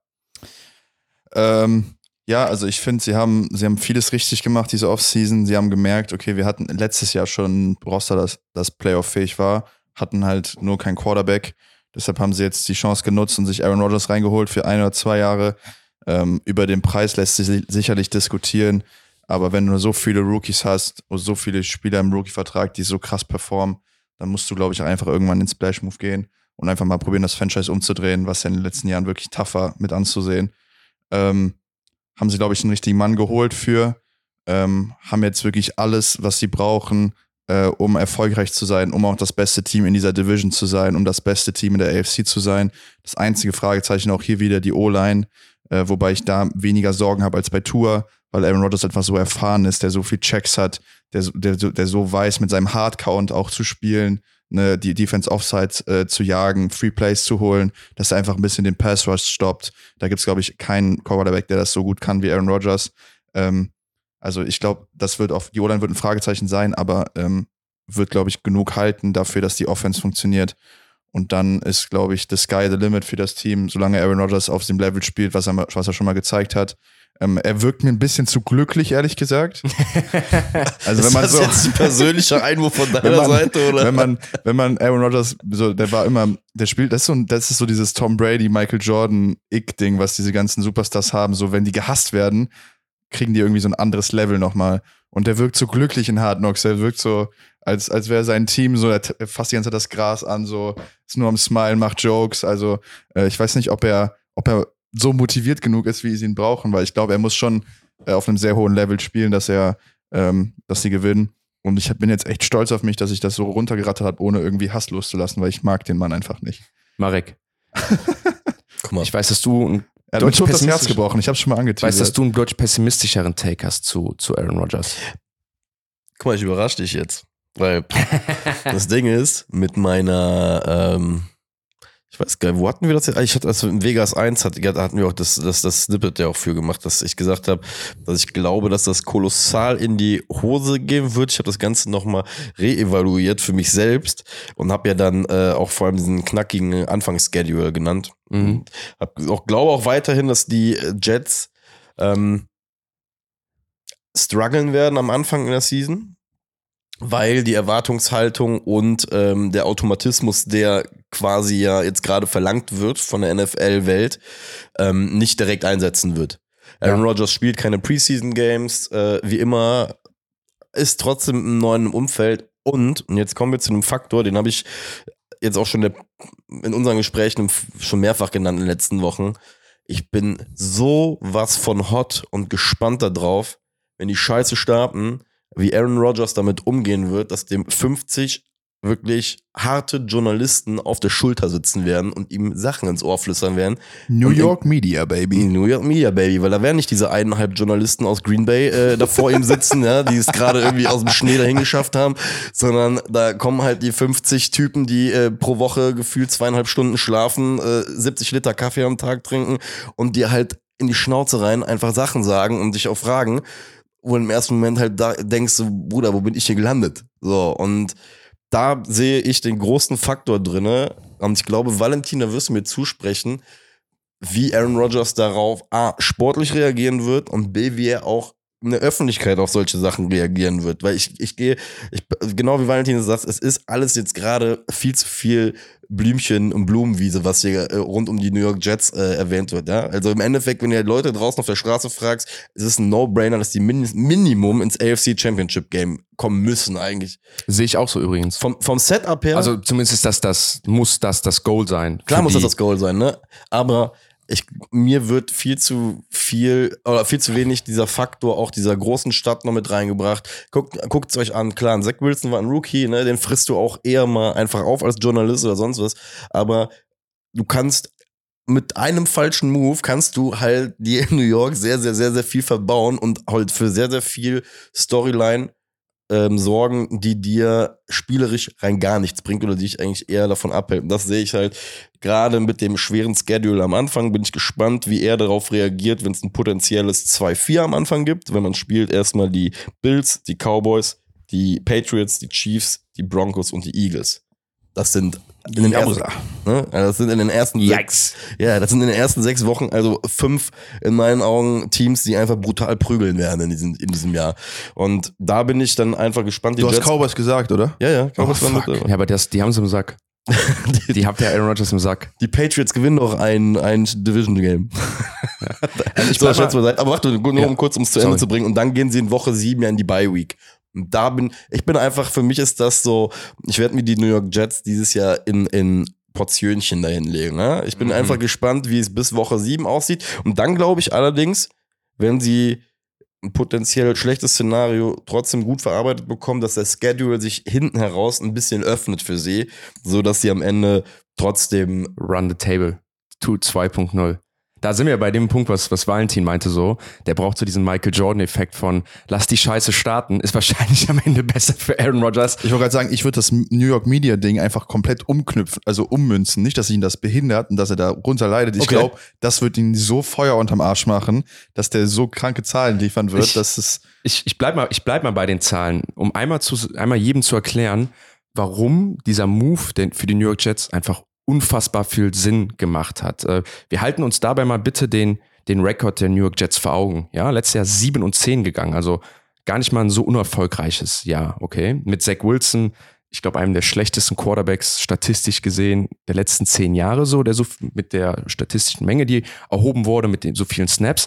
Letztes Jahr die New York Jets, Nummer 29 Scoring Offense, nur 17 Punkte.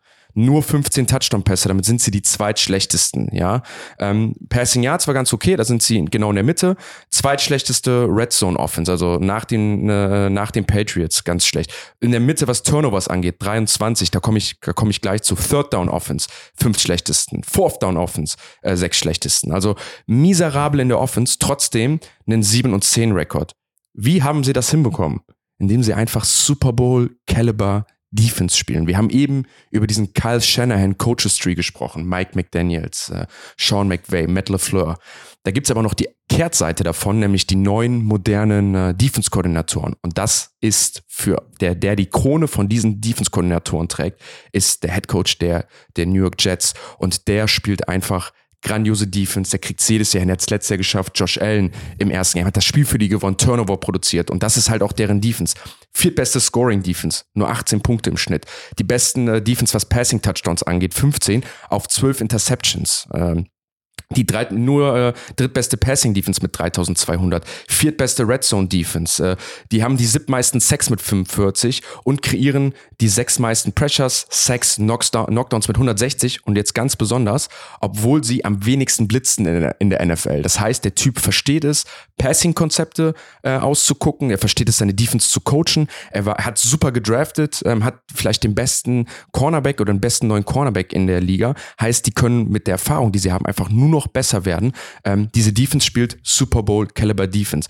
Ich mache meinen Punkt jetzt mal zu Ende. Selbst wenn Aaron Rodgers mit seiner beschissenen Season letztes Jahr ankommt, wo er keine Receiver hatte, wo er sich unwohl gefühlt hat, wo er eine Season hatte von 26 Touchdowns und 12 Interceptions, gewinnen die Jets, wenn, wenn man das, wenn, also wenn die Jets letztes Jahr Rodgers hätten, safe drei Spiele mehr oder vier Spiele mehr, weil Zach Wilson einfach so beschissen war. Und da spreche ich von der schlechtesten Season, die Aaron Rodgers hatte. Wenn ich das mal so mit den letzten drei Seasons verknüpfe, ne, so die er hatte, und er spielt so ungefähr den Durchschnitt, dann geht Aaron Rodgers ungefähr für so 28 Touchdown-Pässe auf nur sechs Interceptions. Das heißt, sie werden nochmal deutlich besser in den Turnovers, deutlich besser in Touchdowns.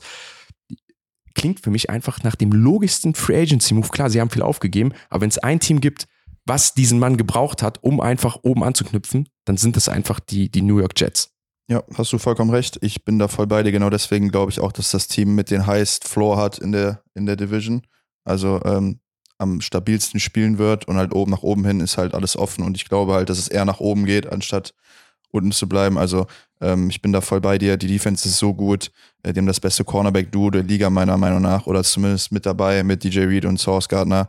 Ähm, die haben gute Linebacker, die Safeties gut und was halt deren Stärke ist, halt die D-Line. Ne? Die sind echt 7, 8 tief und die haben da immer noch Jungs in der Rotation. Klingt für mich ein bisschen nach den Eagles auch, ne? So ein bisschen, weißt du, wenn ich das höre, genau. so dieses Trio und der D-Line. Jetzt hast du mir den, genau, jetzt hast du mir den Punkt geklaut. Ich Scheiße. glaube, dass das äh, so, wie, so wie letztes Jahr bei den Eagles wird, dass das einfach unglaublich schwer zu. Wir raus, wenn ich das gesagt habe. Unglaublich schwer zu blocken wird für die allen. Und ähm, dann haben sie noch auch mit, mit Tippman, glaube ich, in der zweiten Runde, glaube ich, einen Stil gehabt in der O-Line, wenn er gut spielt, als Center für Aaron Rodgers auch sehr wichtig. Also das Team ist für mich, als wir haben eben von Roster gesprochen bei den Bills, was viele Lücken hatte, das Team hat für mich kaum eine Lücke. Vielleicht Right Tackle, vielleicht kriegen sie das noch irgendwie hin, mit den Roster-Cuts da irgendwen zu finden. Hm, ähm, oder vielleicht äh, taggt der Aaron Rodgers nochmal auf seinem äh, auf seinen Arschbacken seine Jungs, die er haben will. Ja, er hat ja schon seine, seine, seine, seine Rasselbande mitgebracht, ne? Aber mal gucken, wer da noch kommt. Im Bakhtar, Bakhtiari, hast letzte Woche, äh, ich habe es letzte Woche gesehen, dass er eine Story gepostet und dann so in halbe kleinen Fingergröße noch den Namen von ihm da reingetaggt hat. Das hat irgendeine,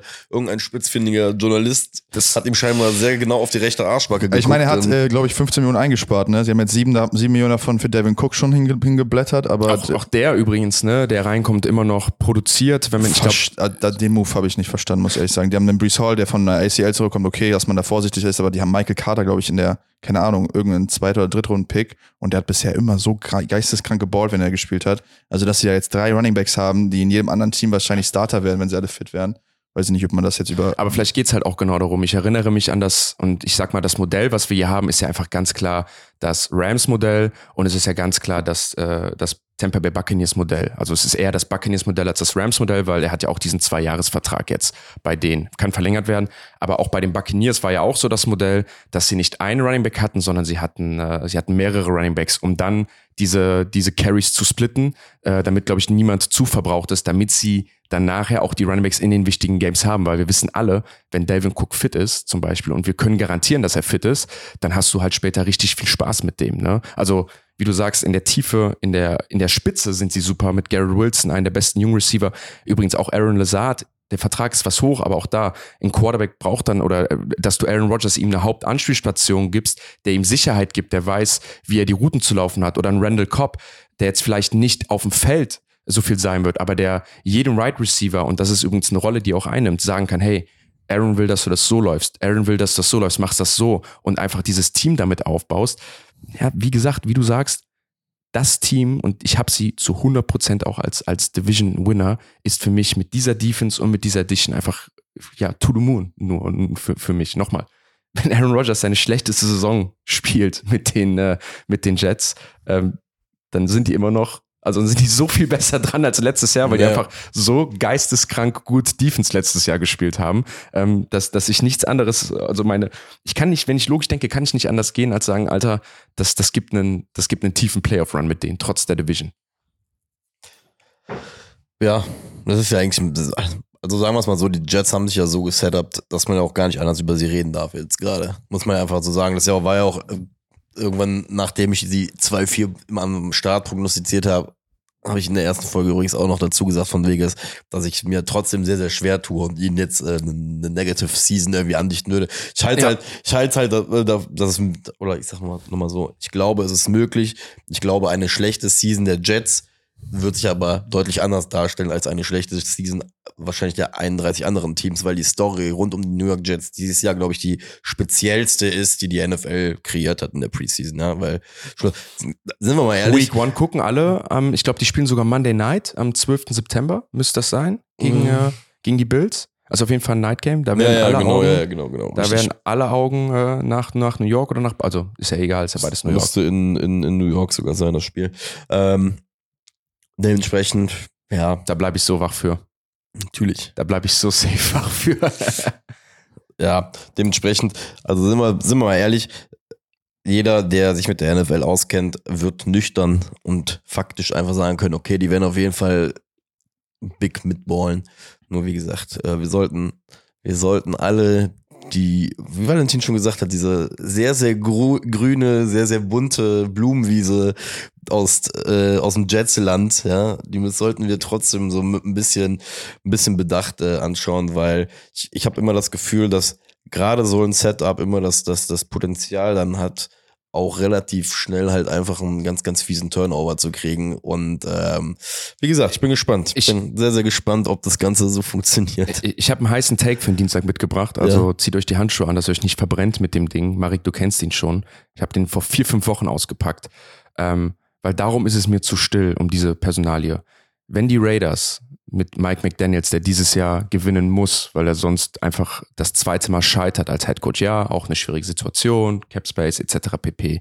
Aber wenn der dieses Jahr nicht performt und die Raiders einfach für sich erkennen, dass sie rebuilden müssen, dann sehen wir ab Woche 7, 8 Devontae Adams äh, bei den New York Jets. Er hat einen riesen Vertrag. Aber diesen Vertrag können sie halt dadurch, dass Aaron Rodgers nur die ersten beiden Jahre bezahlt wird, auf das dritte Jahr verlegen und halt nochmal mehr ähm, ihre Season, ihren Erfolg auf dieses und nächstes Jahr forcieren. Und sie hätten theoretisch das Geld dafür, sich noch Devonta Adams zu holen. Und das ist für mich halt auch so ein logischer... Wie viele Picks haben die Jets in Zukunft? Ähm, ich sag dir ganz ehrlich, wenn ich die Raiders wäre, sag ich denen, gib mir drei, äh, drei Ersten, sonst krieg ich äh, gar nichts. Nein, das ist Quatsch. Also, gib mir zwei Ersten, sonst krieg ich gar nichts, als ob die dem jetzt äh, Adams schenken und sagen, hier, bitteschön. Also ich, da, da bin ich gespannt, wie viel Kapazität also sie haben, um sowas also. Ich, zwei, äh, ich glaube, zwei First-Round-Picks gibst du nicht für einen Receiver auf. Das kriegst du, obwohl, ja gut, die Jets sind natürlich sehr erfolgreich. Das müsste man mal schauen. Ne? Also, ganz ehrlich, als Raiders hast du die beste Position in dem Moment zu sagen, ey, ganz ehrlich, Rogers, sein alter Freund, ja, aber so funktioniert Top 3 Typ oder sonst was. Wie, wie sowas aber so funktioniert so, so funktioniert, also man, man, man kriegt ja Leute manchmal Overvalue, aber so funktioniert das nicht, weil du sagst, du willst ihn unbedingt haben, jetzt gib mir drei First Round Picks, was noch nie ja, passiert wenn, ist. Es muss nur einen Irren geben, der dann da hingeht und sagt, weißt du was, ich will auch Devonta Adams haben. Ja, aber auch da nochmal, ich glaube, dass niemand, also, also vielleicht drei First-Round-Picks von den Jets, werden wir davon ausgehen. übrigens sehr fiktiv ja, ja, aber, aber, es könnte ne? sein, weil natürlich die First-Round-Picks ganz hinten sind, ne? Dass du halt sagst, der dritte, Guter also Punkt. dass die alle 32 sind.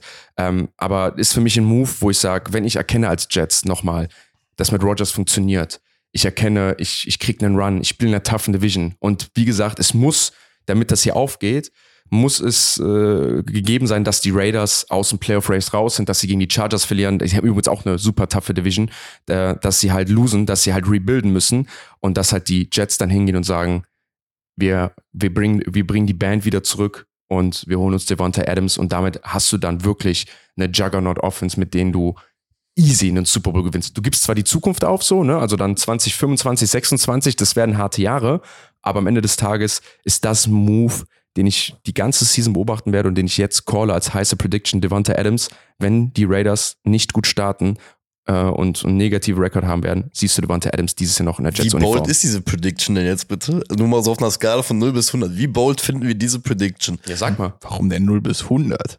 Was denn? Das ist eine Skala, 0 bis 100. Wir können auch 0 Ja. bis 10 nehmen. Wir können, Sorry, jetzt hat mich. Ich, ich, ich finde es interessant.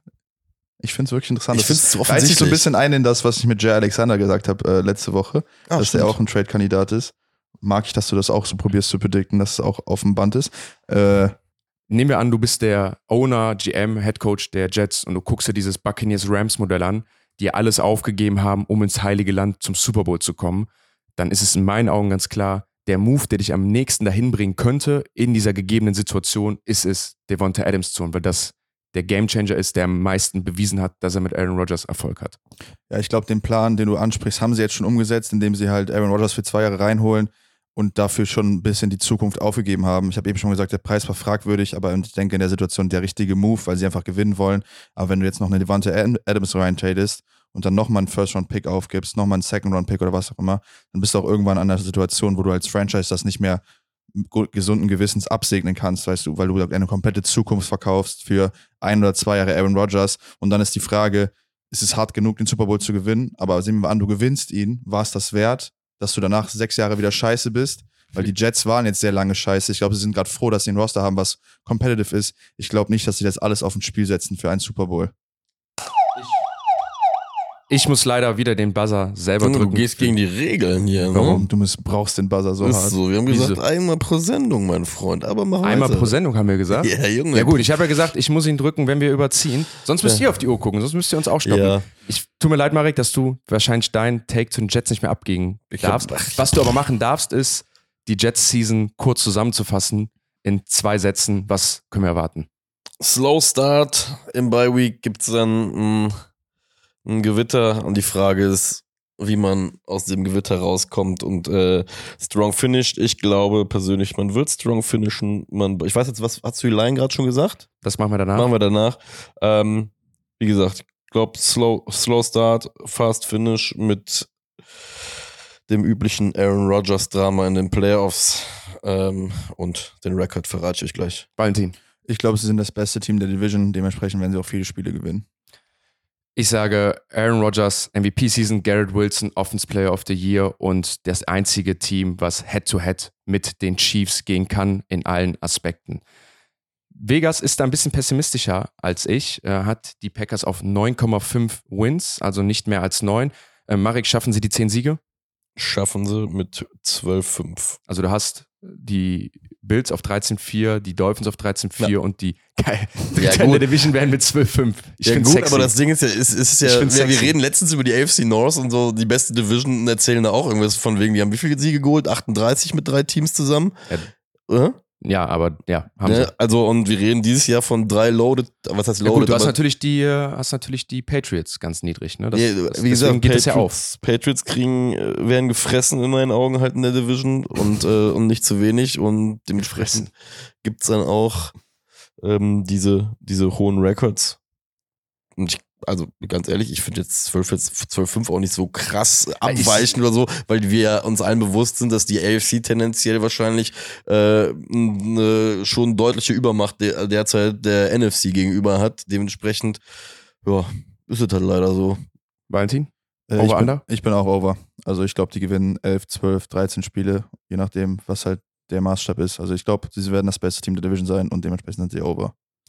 Ich gehe auch mit einem Over. Also wir haben sie alle, wir haben drei Teams über zehn Siege in der AFC North. Wir haben letztes Mal schon gesagt, sie sind die stärkste Division der NFL. Ähm, ich, ich, ich sehe, dass sie die Division auch, auch gewinnen. Ähm, whatever it takes, 13-4 Season sehe ich, sehe ich happen, äh, sehe ich, dass das passiert. Die Defense ist einfach zu stark.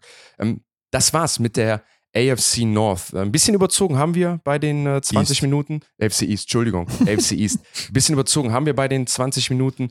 Ähm, aber ich glaube, wir konnten euch da viel Materie mitgeben. Nächsten Freitag geht es dann weiter mit der NFC East. Gefährlich. Gefährlich. Gefährliche Äh, Runde hier. für alle, die es wissen, Marik und ich sind riesen Giants-Fans. Ich würde sagen, da ist unsere Freundschaft auch so mit entstanden. Ja. Äh, Valentin ist Dallas Cowboys-Fan. Ähm, dafür mein Beileid nochmal. Genau, das ist viel wir dir- Mitleid Möchten wir entstanden. dir aussprechen. Das heißt, ihr könnt euch auf eine hitzige Diskussion freuen. Das war's mit dem Football-Wohnzimmer von Fokus. Fokus. Focus. Football.